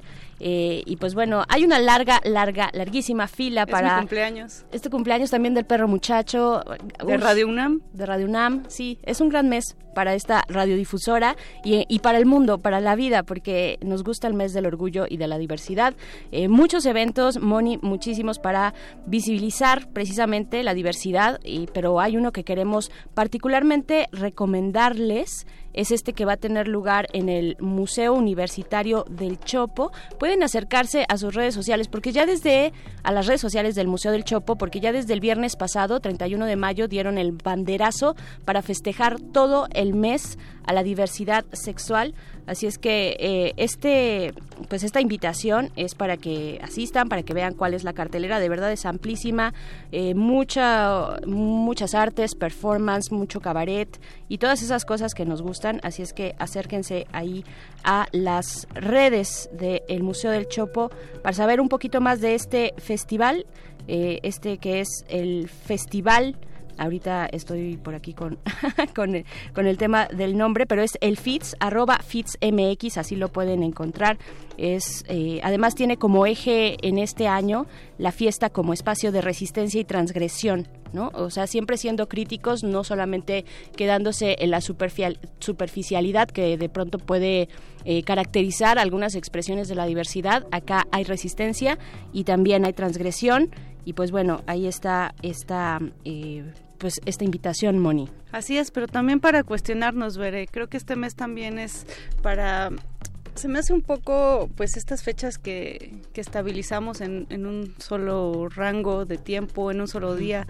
¿Por qué solamente dar visibilidad en, en el mes de junio, ¿no? También hay cuestionamientos ahí importantes que hacer, lecturas que se acercan a lo que dices, ¿no? A la transgresión, al cuestionamiento y a bajar esta pues también comercialización de repente, ¿no? Claro. Del orgullo, eh, donde muchas marcas le han entrado también al marketing y, y a brandear todos estos carros que, que salen en, en la marcha. Entonces, creo que por ahí también hay un tema de discusión interesante, sabroso, que se puede discutir y que nos pueden también eh, escribir ustedes en nuestras redes sociales qué opinan de este mes del Pride, el mes del orgullo gay. Estamos en Facebook como Resistencia Modulada, en Twitter como arroba R Modulada y en los controles de este manifiesto está Oscar Sánchez el Voice, quien nos hace destriparnos las orejas cada miércoles.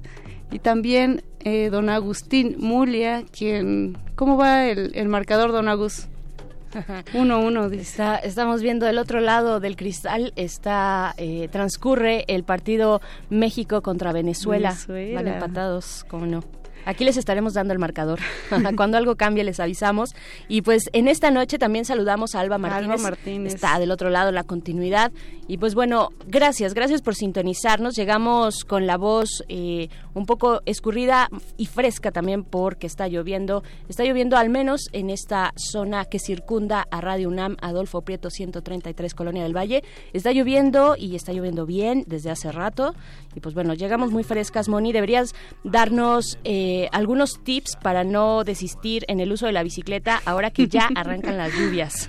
Pues, impermeable, botas, eh, luces y mucha precaución porque si de por sí la ciudad es difícil, con la lluvia se complica muchísimo más. Entonces, la resistencia no, no se espanta con la lluvia, sigue en bicicleta y, y ahí seguimos, ver. Entonces, pues si ustedes también son partícipes de esta movilidad en dos ruedas, pues síganle dando. Yo, yo apoyo esa, esa noción, Bere. Yo también. Y además la resistencia se, se reafirma en la adversidad de la lluvia a dos ruedas. Y pues bueno, en esta noche vamos a tener un programa bien bueno, movido e interesante. Vamos a platicar con Lulú Barrera de Luchadoras MX, este colectivo feminista que anda movidísimo y que además tiene una historia bien padre. Tiene ya un tiempo, bastantes años, que ha estado impulsando pues la lucha de género desde el ámbito particularmente del el ciberactivismo, ¿no? Desde el espacio digital, pues ahí es donde ellas encuadran su lucha feminista y estarán estará aquí Lulú Barrera en unos momentos más, Moni, y Así también eh, queremos invitarles a la quinta edición de Feminasti. Hoy venimos muy feministas, como ya se pueden dar cuenta, más que de costumbre. Feminasti cumple cinco años y es una colectiva feminista. Vamos a estar platicando con Xochitl Rodríguez, integrante de esta colectiva, para que nos haga esta invitación donde se mezcla, se entrecruza, se enlaza, se enlazan las artes distintas de todo tipo con los feminismos, Moni. Así es, y al finalizar en cuadra tenemos una recomendación de la artista Yolanda Benalba. Es una artista española que trabaja con mujeres, con género, con temas también de gordofobia y de trabajo sexual. Entonces, por ahí va el encuadre del día de hoy, Bere. Pues buenísimo, ahí están nuestras redes sociales también para que se manifiesten arroba R modulada en Twitter, Resistencia modulada en Facebook. Vamos a ir con una rolita. Esto es planta baja de Aérea Negrot. En vivo. ¡Eh! Sí, ya sé. sí, el Voice, nuestro productor, la eligió precisamente como una recomendación que le hiciste hace un par de semanitas, creo. Entonces estaba en vivo, Moni. Eh, Vamos a escuchar. Están en manifiesto.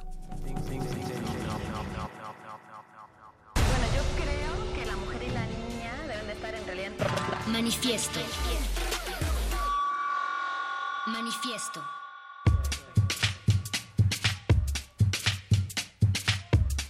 and in Spanish, you know.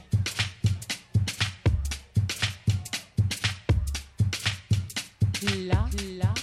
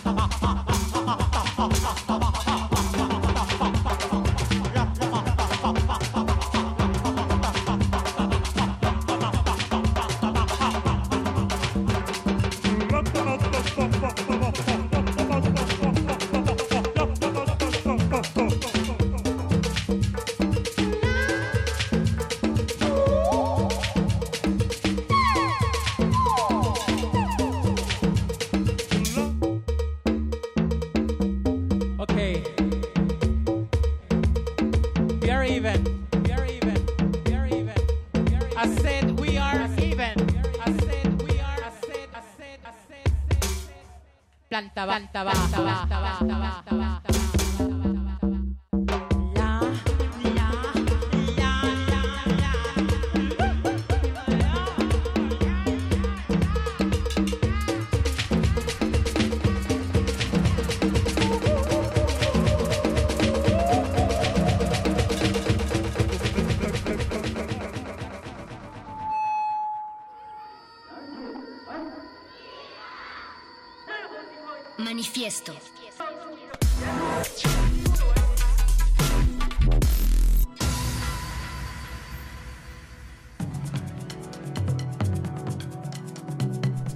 Son las 9 de la noche con 21 minutos en este miércoles 5 de junio y estamos ya en esta cabina con una mujer que queremos, una muchacha, una morrita, que queremos un montón, de verdad que eh, desde que, bueno, hemos seguido el trabajo que han hecho en colectivo desde Luchadoras, Luchadoras MX, ella es Lulu Barrera, ¿cómo estás Lulu? Bienvenida. Hola, buenas noches, muy bien. Eh, bienvenida, Sí. teníamos muchas ganas de que estuvieras aquí en esta cabina. Lulu. ¿Se notó? Gracias. no, tu trabajo gracias. ha inspirado no solamente a muchas personas, también aquí en Manifiesto. Sí, Entonces, sí, de verdad un honor. somos fans. Pues, Gracias. Lulu, para hablar de un montón de cosas eh, chidas y otras también que son retos, pero yo quisiera empezar con que pues nos comentes, le cuentes a la audiencia pues de qué trata Luchadoras y cuál es el camino que han recorrido, porque pues las que estamos cerca, digamos, de esos espacios y que hemos visto y, y- y formado parte también de alguna manera de la lucha feminista, pues las tenemos como un referente muy importante desde hace ya un rato. Entonces, cuéntanos cómo, cómo fue ese, ese momento de, de- de- eh, tal vez leyéndolo eh, hacia eh, no este hacia el pasado y viendo el momento en el que están ahorita Pues muchas gracias por tantas porras, Ya me, me hace muy feliz. Eh, en realidad es una pregunta bien padre porque eh, hace empezamos en 2012 como un programa de tele por internet en Rompeviento. Y todo ha cambiado así, ha cambiado muchísimo, muchísimo. Ha cambiado como el panorama de la comunicación digital y ha cambiado también la trascendencia del discurso feminista en el espacio público o en el discurso público. ¿no? Entonces, por ejemplo, cuando, cuando nosotros empezamos justo en Rompeviento, la idea era un poco que veíamos que en el espacio digital seguían reproduciéndose las mismas narrativas como típicas hacia las mujeres, ¿no? No, que nuestra, o, o- o bueno, cuando se hablaba de género, o era violencia de género, y entonces era revictimización, las mujeres como víctimas, ¿no? Que es muy importante, sí, visibilizar la violencia de género, ¿no? Y sí somos víctimas de ataques. Pero decíamos, también están pasando otras cosas, ¿no? También las mujeres nos estamos organizando para que eso deje de pasar. Y entonces como todas esas historias como reivindicativas, ¿no? Que te hablaban mucho como del poder de las mujeres, no estaban ahí. Entonces decíamos, también teniendo en cuenta que estábamos pues en, en la transición de Calderón, de Felipe Calderón a Enrique Peña Nieto, la guerra contra el narco, la crisis de derechos humanos y desaparición, el feminicidio, pues también estábamos pasando en un momento muy oscuro y muy difícil anímicamente, ¿no? Eh, y decíamos, ante este como contexto tan adverso y tan horrible, eh, mm, ¿cómo no darnos para abajo y cómo decir hay algo por qué seguir, ¿no? Y decíamos justo las transformaciones que están haciendo las mujeres en lo cotidiano son una forma de tener esperanza, es decir, no solo el futuro va a ser más chingón, sino que eh, ya está haciendo desde ahorita porque hay mujeres que lo están haciendo. Entonces, justo esa era la idea, como contar historias de mujeres guerreras. Eh, y ya pues en estos años hemos visto que han surgido un montón de proyectos muy muy padres también. Fue como una avalancha, ¿no? De pronto. Sí. Pero detonó. Se Yo siento que luchadoras y, y algunos otros medios eh, de internet, sobre todo, detonó muchas cosas en la opinión pública, ¿no? Y desató también que muchas generaciones eh, que están en contacto con las redes sociales se, se desataran y dijeran, hicieran la reflexión, ¿no? O sea, yo también soy feminista cuando la palabra feminista este tenía una connotación que todavía tiene, pero Antes aún más. ¿no? Exacto. O sea, sí hemos visto un boom, li- literal. Y es, el otro día hablaba con alguien que me decía, están además, o sea, son feministas en el mejor momento para ser feministas, me decía algo así, ¿no? Y yo, pues, tiene razón en cierto sentido, porque la verdad es que sí se ha expandido el, el discurso y se está transformando. Por ejemplo, ahora la marea verde es un, es un movimiento muy fuerte, muy potente, que ha trascendido otros espacios y nosotras lo vemos. Por ejemplo, en la marcha del en mes de marzo, en la marcha de, por el Día de, la mujer, de las Mujeres, yo vi a un montón de chicas, o sea, antes nosotras éramos la generación joven. Sí. Ahora ellas son las universitarias y son más y están súper organizadas y toman el pañuelo y salen y dicen soy feminista y no tienen tanta bronca con ello. Yo vi exactamente lo mismo y no así casi lloro o lloro. Sí, Sí. es así como una potencia y un orgullo de ver a estas nuevas generaciones de morras en la universidad, en las universidades, ¿no? Que están saliendo Ujú. ya bien organizadas y como nosotros tal vez una generación de, eh, anterior o, o dos generaciones anteriores, eh, pues no lo no lo tuvimos de esa manera, ¿no? No estábamos tan conscientes de lo que podíamos llegar a ser. Imagínense lo que viene. O sea, a nosotras nadie nos habló de derechos humanos en la prepa ni en la uni. Y en realidad las niñas ya saben que tienen derechos. Entonces, si ahorita está poniéndose bueno, imagínense en 10 años. así. Agárrense. Sí, va a estar mejor. sí, va a estar muy padre. Y en todo este camino, Lulú, pues llegan al momento de hoy en el que, bueno, siempre eh, aquello que las convoca y cómo se articulan desde su eh, lucha feminista es a través del espacio digital, ¿no? Que también es un espacio en el que en algún momento creímos que pues no pasaba nada, ¿no? No trascendía, pero fuimos dándonos cuenta que trasciende de una manera cada vez más relevante, ¿no? ¿Cómo, cómo están llegando a estos momentos? O sea, después de la guerra, no después de la guerra contra el narco, sino después se va Calderón, llega Felipe, eh, llega Enrique Peña Nieto, Ayotzinapa, ¿cómo se empiezan a articular en todas estas luchas también? Pues ese fue un proceso también muy interesante que sí fue como un otro nivel de despertar, digamos, o de toma de conciencia nuestra, porque nos dimos cuenta que estábamos utilizando justo Internet como nuestro espacio de acción. Y sí, pues decíamos, o sea, y hubo un momento en el que, bueno, abrimos una página de Facebook y empezamos a construir nuestra comunidad virtual allá. Empezó como a crecer el número de seguidoras, tal. Y nos empezaron a escribir eventualmente y también nos dimos cuenta que otras compañeras ya estaban siendo víctimas de agresiones digitales. Y en ese momento nos cayó el 20 de que Internet, como decimos, no era la verde pradera del bosque, ¿no? sino que también era un espacio que estaba atravesado por las mismas relaciones de poder, tanto corporativas como de género, que estamos viviendo en las calles. Y entonces fue a ver qué es esto que está pasando, ¿no? Y ahí nos cruzamos con la Asociación para el Progreso de las Comunicaciones, APC, a través de la increíble Erika Smith, que es como una mujer pionera en este tema aquí en México. Y, y nos dimos cuenta que Internet era un espacio público y político, como las calles. y que la violencia que estamos viendo en las calles la estamos viendo en este espacio también y que también así como internet había sido como ese espacio transformador que nos estaba permitiendo tener un nuevo espacio de lucha teníamos que luchar para que ese espacio siguiera siendo libre de violencia que no fuera un espacio donde esa violencia se replicara sino donde realmente fuera tuviera un siguiera teniendo ese potencial transformador y fue ahí que decidimos empezar a dedicarnos a investigar la violencia cibernética, la violencia en línea contra las mujeres. Decir qué es, cómo se manifiesta, a quienes afecta, es real, aunque te digan que no, que porque pasa en la pantalla no pasa nada. Sí, está pasando y nos está afectando.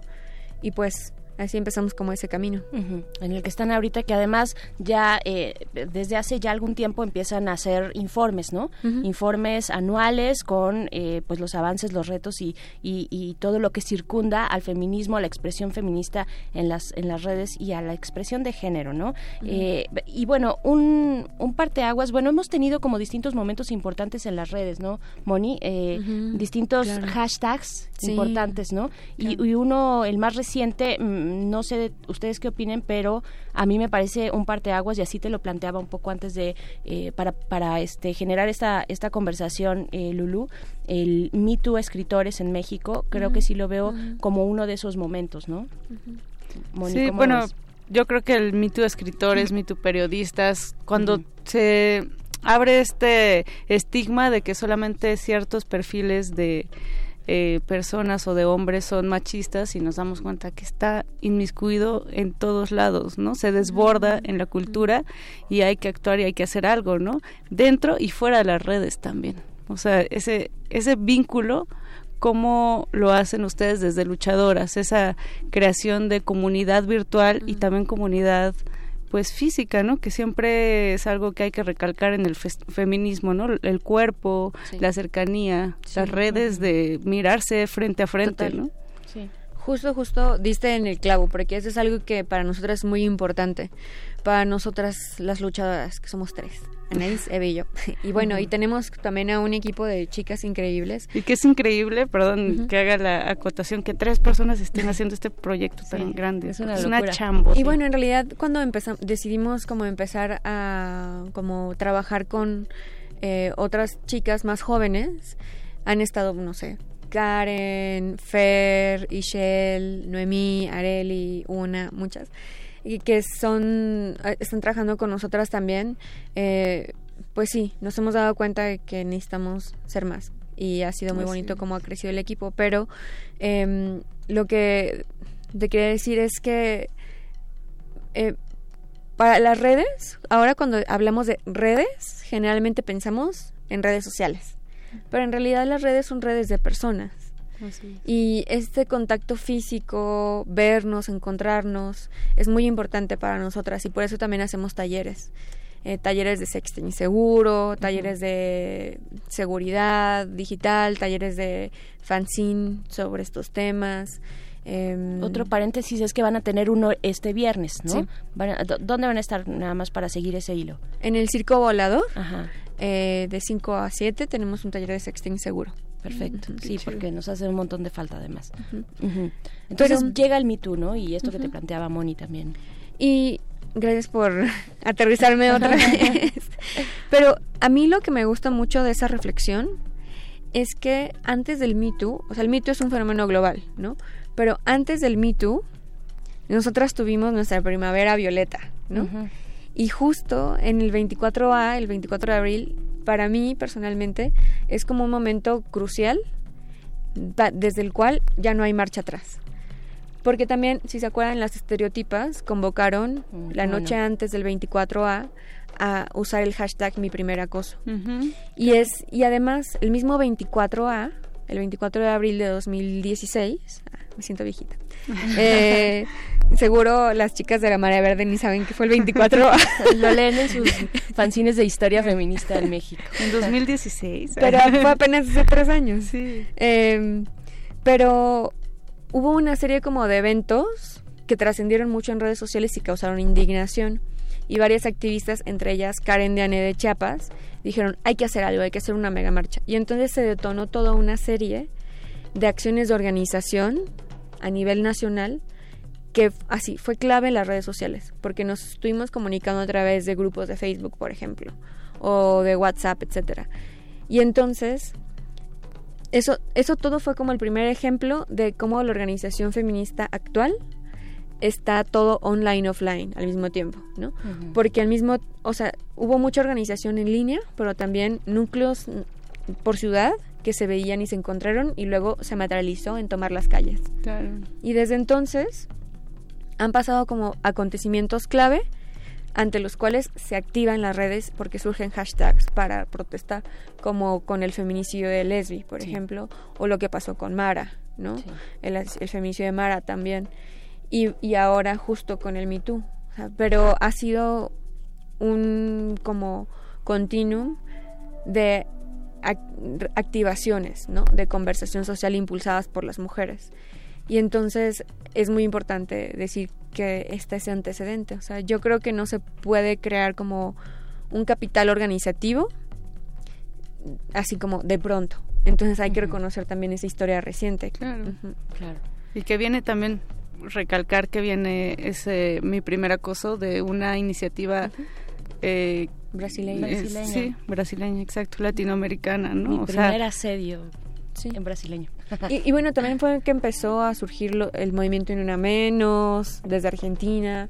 O sea, también está esta queremos. visión política, ¿no? Latinoamericana, eh, de todas las violencias que tú mencionas de no, sal- no solamente de género, ¿no? Sino de otras cuestiones que existen en México, narcotráfico, Mm. machismo, etcétera, etcétera. Estamos, estamos conversando con Lulú Barrera, ya nos quedan unos pocos minutitos eh, para hacerles, hacerles esta invitación, recordarles eh, pues de, que se acerquen a las redes sociales de luchadoras, que asistan también a los talleres de sexting y de cómo, eh, pues de todo lo que está eh, ocurriendo a nivel virtual con el género. Y pues bueno, para antes de despedirnos, eh, Lulú, yo quiero preguntarte, bueno, parece que estamos más fuertes que nunca, hemos, en, este- en toda esta narrativa se ve que estas redes humanas entre mujeres están cada vez más fuertes, pero también esto con lo que abrías, ¿no? Eh, eh, la conversación. Estamos en el mejor momento para ser feministas, pero también esta lucha eh, significa una toma de poder, una toma de postura, un arrebato, si quieres, tal vez de los privilegios, ¿no? O un eh, poner un equilibrio y eso siempre va a tener Sí. esto que le llaman el backlash, ¿no? Totalmente. O un cole- coletazo que viene de, de vuelta, ¿no? Eh, Ujú. ¿cómo, cómo, ¿Qué estás viendo tú? Para pues en estos meses, ¿no? ¿Dónde están centrados esos focos rojos? ¿Dónde tenemos que estar como este midiendo un poco lo que está pasando con la lucha feminista? Pues totalmente de acuerdo contigo. El Me Too fue muy poderoso, pero al mismo tiempo generó como muchos eh, impactos negativos en contra de las mujeres que se atrevieron a denunciar, aunque se trató de conservar su confidencialidad, que no necesariamente anonimato, son dos cosas distintas. Eh, las mujeres de las cuentas de Me Too sabían quién estaba denunciando, pero decidieron proteger la identidad de ellas y guardar su confidencialidad para eh, protegerlas de agresiones. Y aún así hubo mujeres que fueron atacadas por denunciar. Entonces, justo es eso, seguir generando estrategias colectivas para acuerparnos, para protegernos, eh, seguir familiarizándonos con nuestras prácticas digitales. Eh, proteger nuestras redes, tener comunicaciones seguras para poder seguirlo usando como una herramienta eh, de, de acción y que no se vuelvan como pues los puntos vulnerables, ¿no?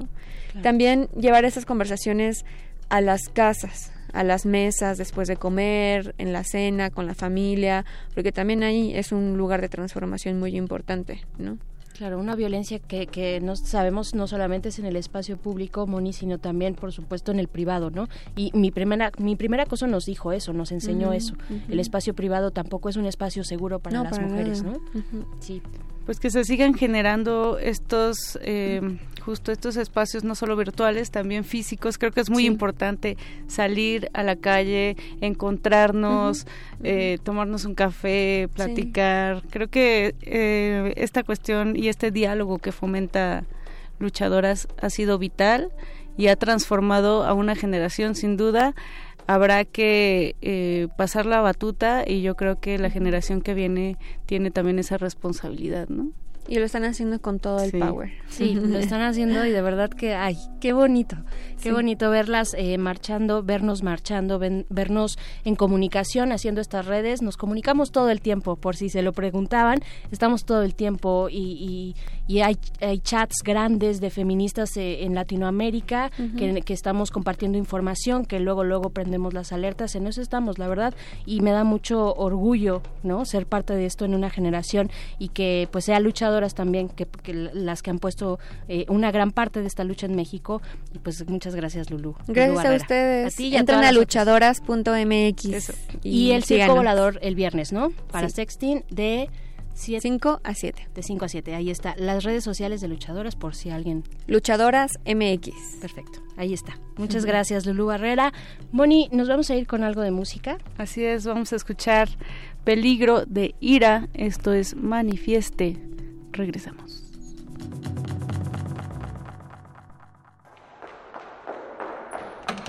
Manifieste.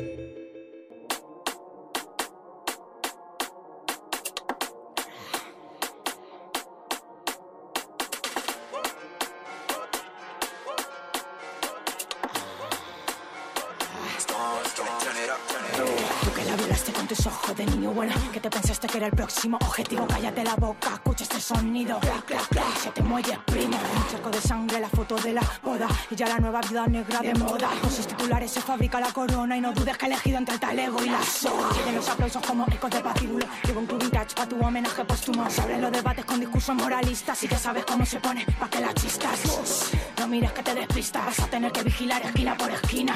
Esta noche la balanza se inclina. Y se apuesta por las fuertes, se apuesta por las mías. No los confundas de rango Nos escurrimos como los anfibios Esas brujas de tu barrio. Se están juntando peligro, peligro No los confundas de rango. Nos escurrimos como los anfibios Esas brujas de tu barrio. Se están juntando peligro, peligro. Tengo los nervios galopando como galgo Buscando una paz interior que no tengo. Estoy viendo ebria la rosán de mi tango Enfriando los platos de quienes me vengo. Reina, cuéntame el cuento en la cama. Dicen que las brujas y las hadas se aman. Quieres volar alto, yo te llevo. Así se me quemen las alas. Tengo el techo hecho a los contratiempos. Un olvido presente en todo momento. Señaladas que solo olvidaste tú. Tú, yo las llevo grabadas a hierro. Perdóname la vida como yo me perdono los aires de diva. Que la grandeza es relativa. No veis muy chiquititas desde arriba. No nos confundas de rango. Flechas y un arco al estilo vikinga. Todos quieren la sartén por el mango. Le jodan al mando, da igual quien lo tenga. No nos confunda de rango Nos escurrimos como los anfibios Esa bruja de tu barrio. Se están juntando peligro, peligro. Esa bruja de tu barrio. Se están juntando Se están juntando se están juntando, peligro, peligro. Mírame a los ojos que me rabian las pupilas. Están rojitas de la ira, no de huida. En mi silencio se interna la herida. Estrípame la culpa que si no emprendo la huida, bandida. Que por las mías de la vida montamos la guerrilla feminista. Piratas y vikingas de cabeza a la movida. Haciendo apología, autodefensa en cada esquina. Las chavalas en busca del príncipe. Van a su lío, saquean el castillo. No lo quieren para su cuento, primo. Buscan la cabeza del violador asesino. ¿Y qué quieres? Si alianzas entre perras siempre fueron las más fuertes. Contigo las invencibles a la muerte. Las malas se juntan, las malas van armadas. Dales donde duele. Donde duele. Dale donde duele, la mala van armada. Dale donde duele. Dale donde duele. Se están juntando. Se están juntando. Cuéntale que me conoció a pasar de rosca, mañana solitaria buscando mis tempestades, tardes tranquilitas escupiendo las verdades y cruzan los deditos para que aquí nadie la tosa, arrasa. Allá por donde pasa su flow de vikinga, con su corona bien arriba y el hacha, como el cora la que salta. No te confundas con el rango de estas pibas. Traigo souvenirs del infierno para tu cuerpo, dolores de pecho que no pasan con el tiempo. Acostúmbrate a mi mala cara, viene por defecto, por la droga, placebo con efecto. Pongo el modo bicho si la cosa está que arde y largo, que saltar me pertenece. Sufro de este nervio a pesar del contratiempo, penas y forroces son las leyes de la calle. No nos confundas de rango, nos escurrimos como los anfibios, esas brujas de tu barrio. Se están juntando peligro, peligro, no nos confundas de rango. Nos escurrimos como los anfibios, esas brujas de tu barrio. Se están juntando peligro, peligro.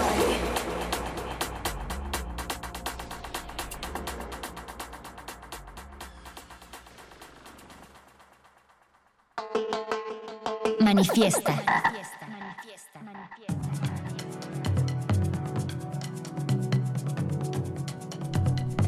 Y estamos en manifiesto de regreso. Eh, mandamos saludos a hashtag Pumasmanda, arroba Christ, que me pregunta cuándo es mi cumpleaños. Es el 20 de junio y yo voy a pasar al tercer piso, veré. Ay, Moni, qué fuerte.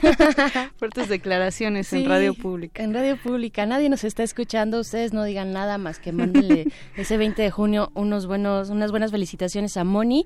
Y pues bueno, vamos a continuar con esta narrativa que aquí nos gusta mucho, que es eh, de lo que se está construyendo a través de redes, las propuestas, eh, redes sociales humanas, virtuales y todo lo que se pueda Y sumar. radiofónicas. Radiofónicas, por supuesto. Está en la línea Xochitl Rodríguez. eh, ella es integrante del colectivo de la colectiva feminista Feminasti. Nos encanta además el nombre. ¿Cómo estás, Xochitl? ¿Y ustedes qué tal? Bien, estamos aquí en la cabina, Moni Sorrosa y Berenice Camacho, pues para que nos hables de este, eh, de esta quinta edición de Feminasti. Pero antes cuéntanos, por favor, cómo, cómo se juntaron, cuántos años llevan eh, o cuántos meses. Bueno, ya es quinta edición, supongo que es una por año. ¿Cómo, cómo llegaron al momento de decir vamos a hacer este proyecto? Pues mira, eh, somos muy bebés en realidad, o sea, apenas vamos a cumplir año y medio en realidad. Ya llevamos cinco ediciones, pero llevamos en realidad un año y medio. Feminasti eh, se genera a partir de eh, una comunidad de amigas que además tienen el plus de que son feministas. Entonces, bueno, la mayoría de nosotras eh, son artistas, yo no lo soy, yo soy más como la parte de logística, comunicación y demás, pues. Pero digamos, la mayoría son artistas y en algún momento dijimos como, bueno, somos jóvenes, tenemos estas inquietudes, eh, estos temas de feminismo, no hay espacios, ¿qué vamos a hacer al respecto? Entonces, en vez de esperar a que una galería les marcara o un espacio, lo que sea, lo que ellas hicieron en una primera edición, que fue en la Galería Pandeo, que está en la colonia Nápoles, pues dijeron, no, nos vale, nosotros vamos a armar nuestra propia eh, exposición y pues a ver quién le cae. Y fue muy grato porque en realidad fueron dos días y se llenó. Y esto, te digo, fue el año pasado, no, no tiene tanto tiempo. Y ya van por, por una quinta edición, Moni. Así es. Aparte, me, me gusta, Soch, que si bien es una exposición para lo que está haciendo eh, pues la banda, las morras, en cuestión de stickers, de diseño, de arte, también tienen actividades como proyecciones de, de cine, de video, ah, comida, están como en esta línea de lo autogestivo, que creo que es algo muy bonito como darse cuenta que en torno al concepto de feminismo hay como todo esto, ¿no? Es expansivo hacia muchas otras cosas. Sí, claro, estamos totalmente de acuerdo en que desde el feminismo se pueden construir comunidades y eso nos importa mucho porque, bueno, o sea, podemos vernos en Instagram, en Twitter o lo que sea, pero también es verdad que, bueno, como decía un poco Lulú, ¿no? O sea, las redes en realidad pues también son humanas. Entonces, cuando nos encontramos en esta eh, vida análoga, eh, pues podemos construir muchísimas cosas más. Entonces, también dentro de la programación de Feminazi, dentro de la exhibición, nos gusta como tener varias disciplinas.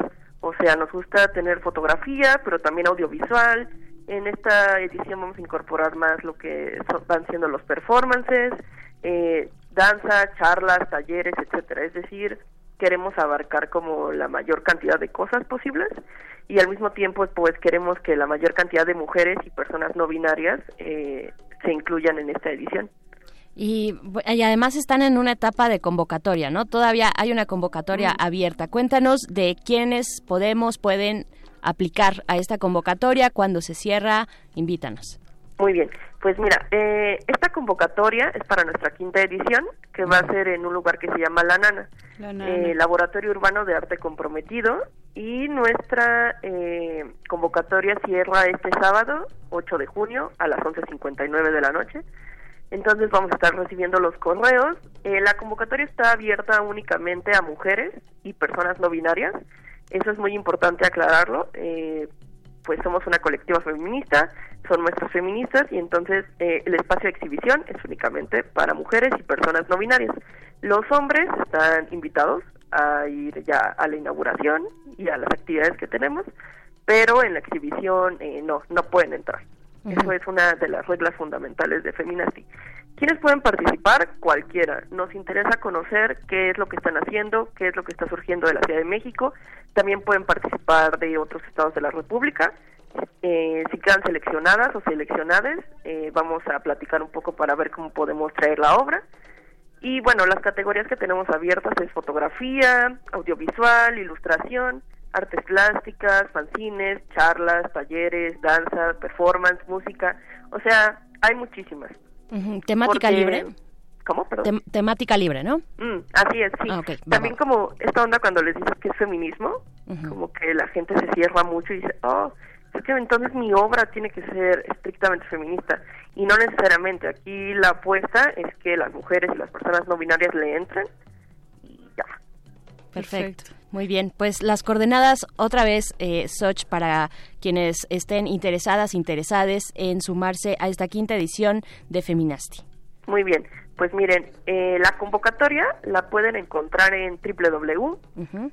Eh, nastifeminasti.com y ahí ya viene la pestaña de convocatoria, le dan clic y ahí viene eh, especificada para cada una de las categorías, porque no es lo mismo para la fotografía que para audiovisual o para dar un taller o una presentación. Eh, de todos modos, si tienen cualquier duda, nos pueden escribir a hola arroba nastifeminasti.com. En Instagram estamos como arroba nastifeminastinasti y en Twitter estamos como arroba nastifeminasti. Eh, ahí estamos las 24 horas del día, les podemos contestar a la hora que sea, eh, cualquier duda. Y sí, adelante, el chiste es como pues platicar y, mm, y sí, pues conocernos y pues también creo que, perdón, una cosa que nos gusta mucho de Feminazzi es que podemos como tejer estas redes con las personas que van a participar con nosotros. No es como que ah, eh, nosotras les estemos haciendo un favor, al contrario, como estamos creando al mismo tiempo, o sea, ellas están creyendo, ellas y ellas están creyendo en nuestro proyecto y nosotros creemos en ellas y en ellas, entonces también es algo que me gusta mucho, como esa sinergia que se genera entre ambas partes. Qué chido y qué bonito que, que alguien te diga creo en ti, porque a veces es, es muy necesario.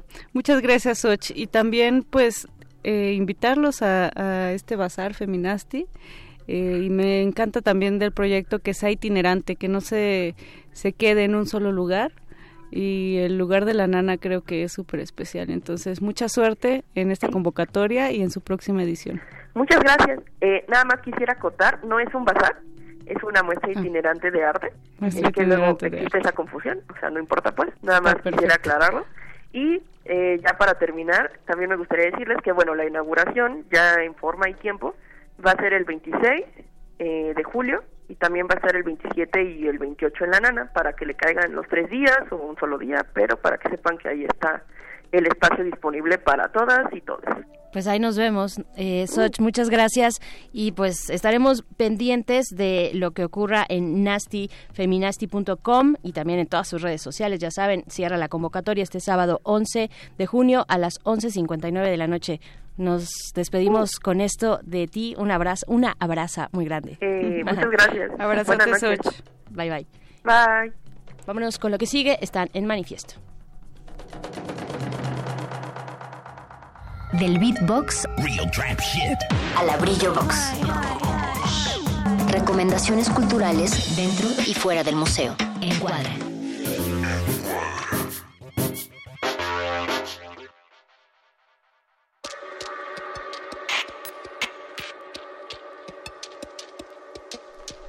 Y Bere, vámonos de voladísima con esta recomendación de encuadre del día de hoy. Eh, como ya platicábamos al inicio de esta emisión, eh, se trata de una exposición que se llama Tierra Adentro. Esta exposición es parte de la eh, de Soma, de eh, este proyecto que es un espacio que permite estimular la colaboración entre artistas y gestores culturales de diferentes disciplinas, que está ubicado saliendo del metro eh, San Pedro de los Pinos, en la calle 13, número 25, en la colonia San Pedro de los Pinos, y que pues se me hace un lugar muy bonito, sobre todo que da pie a la experimentación. Y la pieza que nos gustaría presentar y recomendar muchísimo es la de Yolanda Benalba, se llama Randy, Midori y Rojita. Eh, Yolanda es una artista española que trabaja eh, pues con el cuerpo, se centra en las problemáticas de género, pone en cuestión las dinámicas de poder y sus dispositivos de control y asimismo estos di- dispositivos de control cómo los eh, estimulamos o los propiciamos hacia el cuerpo, hacia el capitalismo, hacia la venta de nuestras propias corporalidades. Entonces, ella trabaja con trabajadores sexuales que se ubican en distintos puntos y la pieza me parece muy interesante porque pues rompe algunos paradigmas acerca de unas preconcepciones que nosotros podremos tener sobre el trabajo sexual. Es decir, es una instalación audiovisual en donde se observan campos semánticos que incluyen corporalidad, sexo servidoras, putas, moral, capitalización del sexo, entre otros.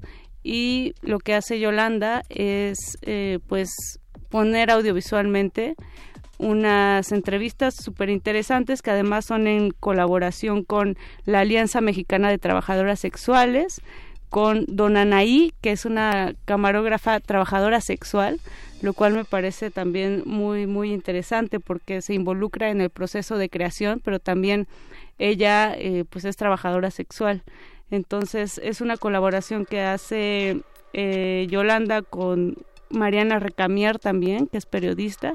Se trata un poco de esto que estamos hablando en, esta edición de Manifiesto, que es de crear comunidad, de crear lazos y de hacer un proyecto no solamente desde la individualidad, sino también eh, desde lo, lo colectivo. Entonces, pues ahí está la recomendación de Encuadre. Es parte de Tierra Adentro y se encuentra en Soma hasta el 22 de junio. Además hay que mencionar que todos los miércoles ellos tienen eh, activaciones de las exposiciones. En Soma hay activaciones, entonces los miércoles a las 7 comienzan algunas actividades relacionadas con eh, pues la exposición en turno, en este caso con Tierra Adentro y pues recomendadísima, Veré. Si pueden, dense una, una vuelta por allá. Eh, me gustaría pronto ahondar más en, el tema de trabajo sexual, porque en verdad visitar la exposición y sobre todo la pieza de, Yo- de Yolanda, eh, pues sí, sí te hace cuestionarte muchas cosas en torno de la situación, ¿no? De las trabajadoras sexuales y de los procesos legales también, que están ausentísimos en, en el caso de ellas y las violencias a las que se enfrentan. Entonces es todo un tema. Eh, se trabaja de manera artística, sí, pero creo que lo social está súper involucrado y, y no quita el dedo del renglón en ese sentido, ¿no? En, es, es una pieza de resistencia también en ese sentido. Entonces, si pueden, eh, pues dense una vuelta por Soma. Muy bien, yo lo voy a hacer y me emociona mucho y es algo también muy honesto de, de distintos proyectos desde donde vengan, en este caso desde las artes y desde lo que se hace en Soma eh, con esta pieza de Yolanda Benalba, pero me emociona mucho que sean los protagonistas de esas historias las que se puedan expresar, eh, en este caso en el arte, ¿no? Pero en cualquier otra cosa, eh, en un programa de radio, en las, las legislaciones en las cuales se verán, de las cuales se verán afectados, afectadas, ¿no? Me parece que ese es el punto, el centro de la, de la diversidad, que sean eh, los protagonistas, las protagonistas de todo lo que se pueda producir en torno a ese contexto determinado, en este caso las trabajadoras sexuales. Y pues bueno, sí, hagamos Sí. algo, hagamos algo. Seguro viene algo más adelante eh, sobre eh, trabajo sexual, que también es un tema bien polémico en el feminismo, por ejemplo, ¿no? Algo interesante fue eh, es que Yolanda Benalba hace un contrato para, para filmarlas, para filmar a Randy, Midori y Rojita, que son las chicas que aparecen en eh, a cuadro, digamos. Entonces ella expone este cuestionamiento, ¿no? De en el trabajo sexual ciertamente nunca hay contratos, ¿no? Y ella, eh, a través de generar este tipo de, contratos, literalmente, pues hace este cuestionamiento, ¿no? O sea, la formalidad de un trabajo sexual que es inexistente, pues, en la legislación en México y en muchos, muchas partes del mundo, ¿no? Entonces, me parece un concepto bien interesante y, como mencionas, Bere, también un tema, pues, de qué hablar a profundidad. Lo estaremos, lo estaremos haciendo en este manifiesto que ya en este momento, cuando son las 9 de la noche con 58, casi 59 minutos, llega a su última línea, solamente la última línea de un pequeño renglón. Eh, pues nos vamos a encontrar, si ustedes quieren, el próximo miércoles a partir de las 9 de la noche. Moni, qué chido estar contigo acá. Qué chido estar contigo, Bere, y con todos aquellos que nos escuchan. Y qué bueno que Don Agus no nos, abon- no nos abandonó esta vez. Generalmente, pues se, Se tiene va que ir a la mitad. ajá, a la mitad. Pero aquí sigue Don Agus. Gracias, Don Agus. Gracias, Alba Martínez. Gracias, El Voice. En la producción ejecutiva nos mm, los dejamos, los dejamos con playlisto. Esto es Resistencia. Modulada. Adiós, Moni. Adiós, audiencia. Bye.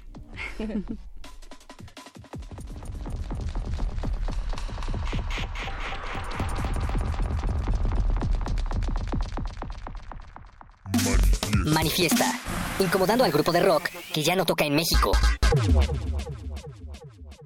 En la colectividad, la distancia entre los cuerpos es ilusoria. Pero en esa distancia está nuestro manifiesto.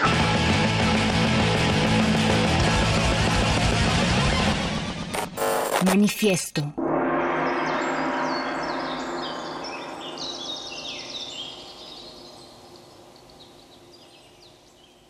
Resistencia modulada.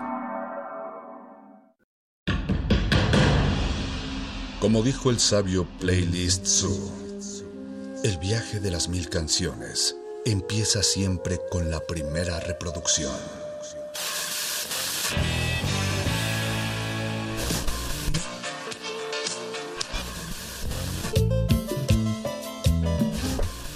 A continuación, maestro te abrirá la puerta de su lista de reproducción.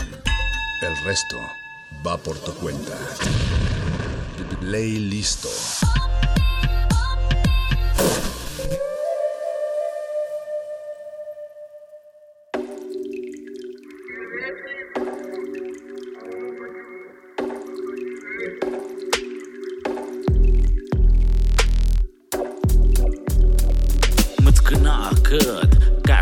rundët Më të këna kët, shonjë shkuen të ndët Zhekëm, më gjakëm, zjatë ku kjatë ka në kahëm Zhekëm, shondakëm, zjatë ku kjatë më këpëtakëm Et në shvëjnë, gjanë gwen dahtëm A e juk, më këpëtakëm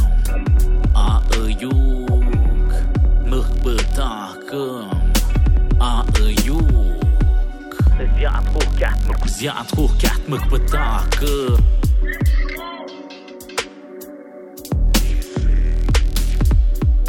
ما تقنعكد ما تقنعكد شلون يشكون توندد ما تقنعكد كاش تتوجوندد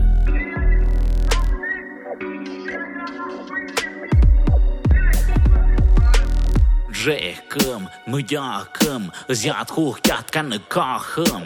Жекым, шондакым, зят хухтят мыкпытакым. Дынян хата, жектан гаян укта нашта. Дыны чиян ухтята, дынян хата, зят хухтят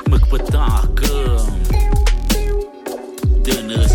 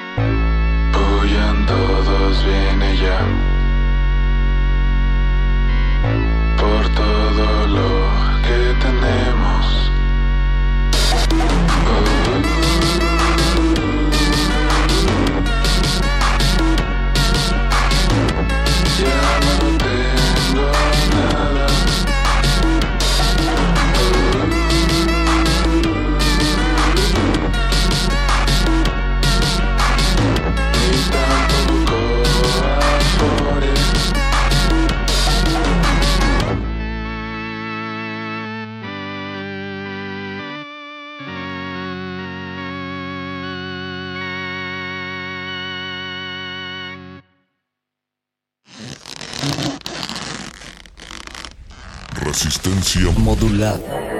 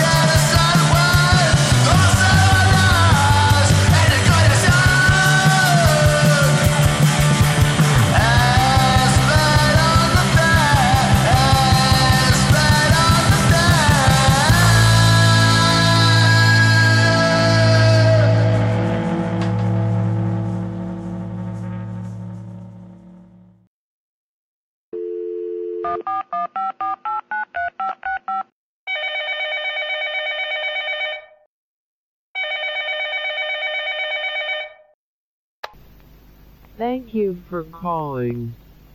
Please hold.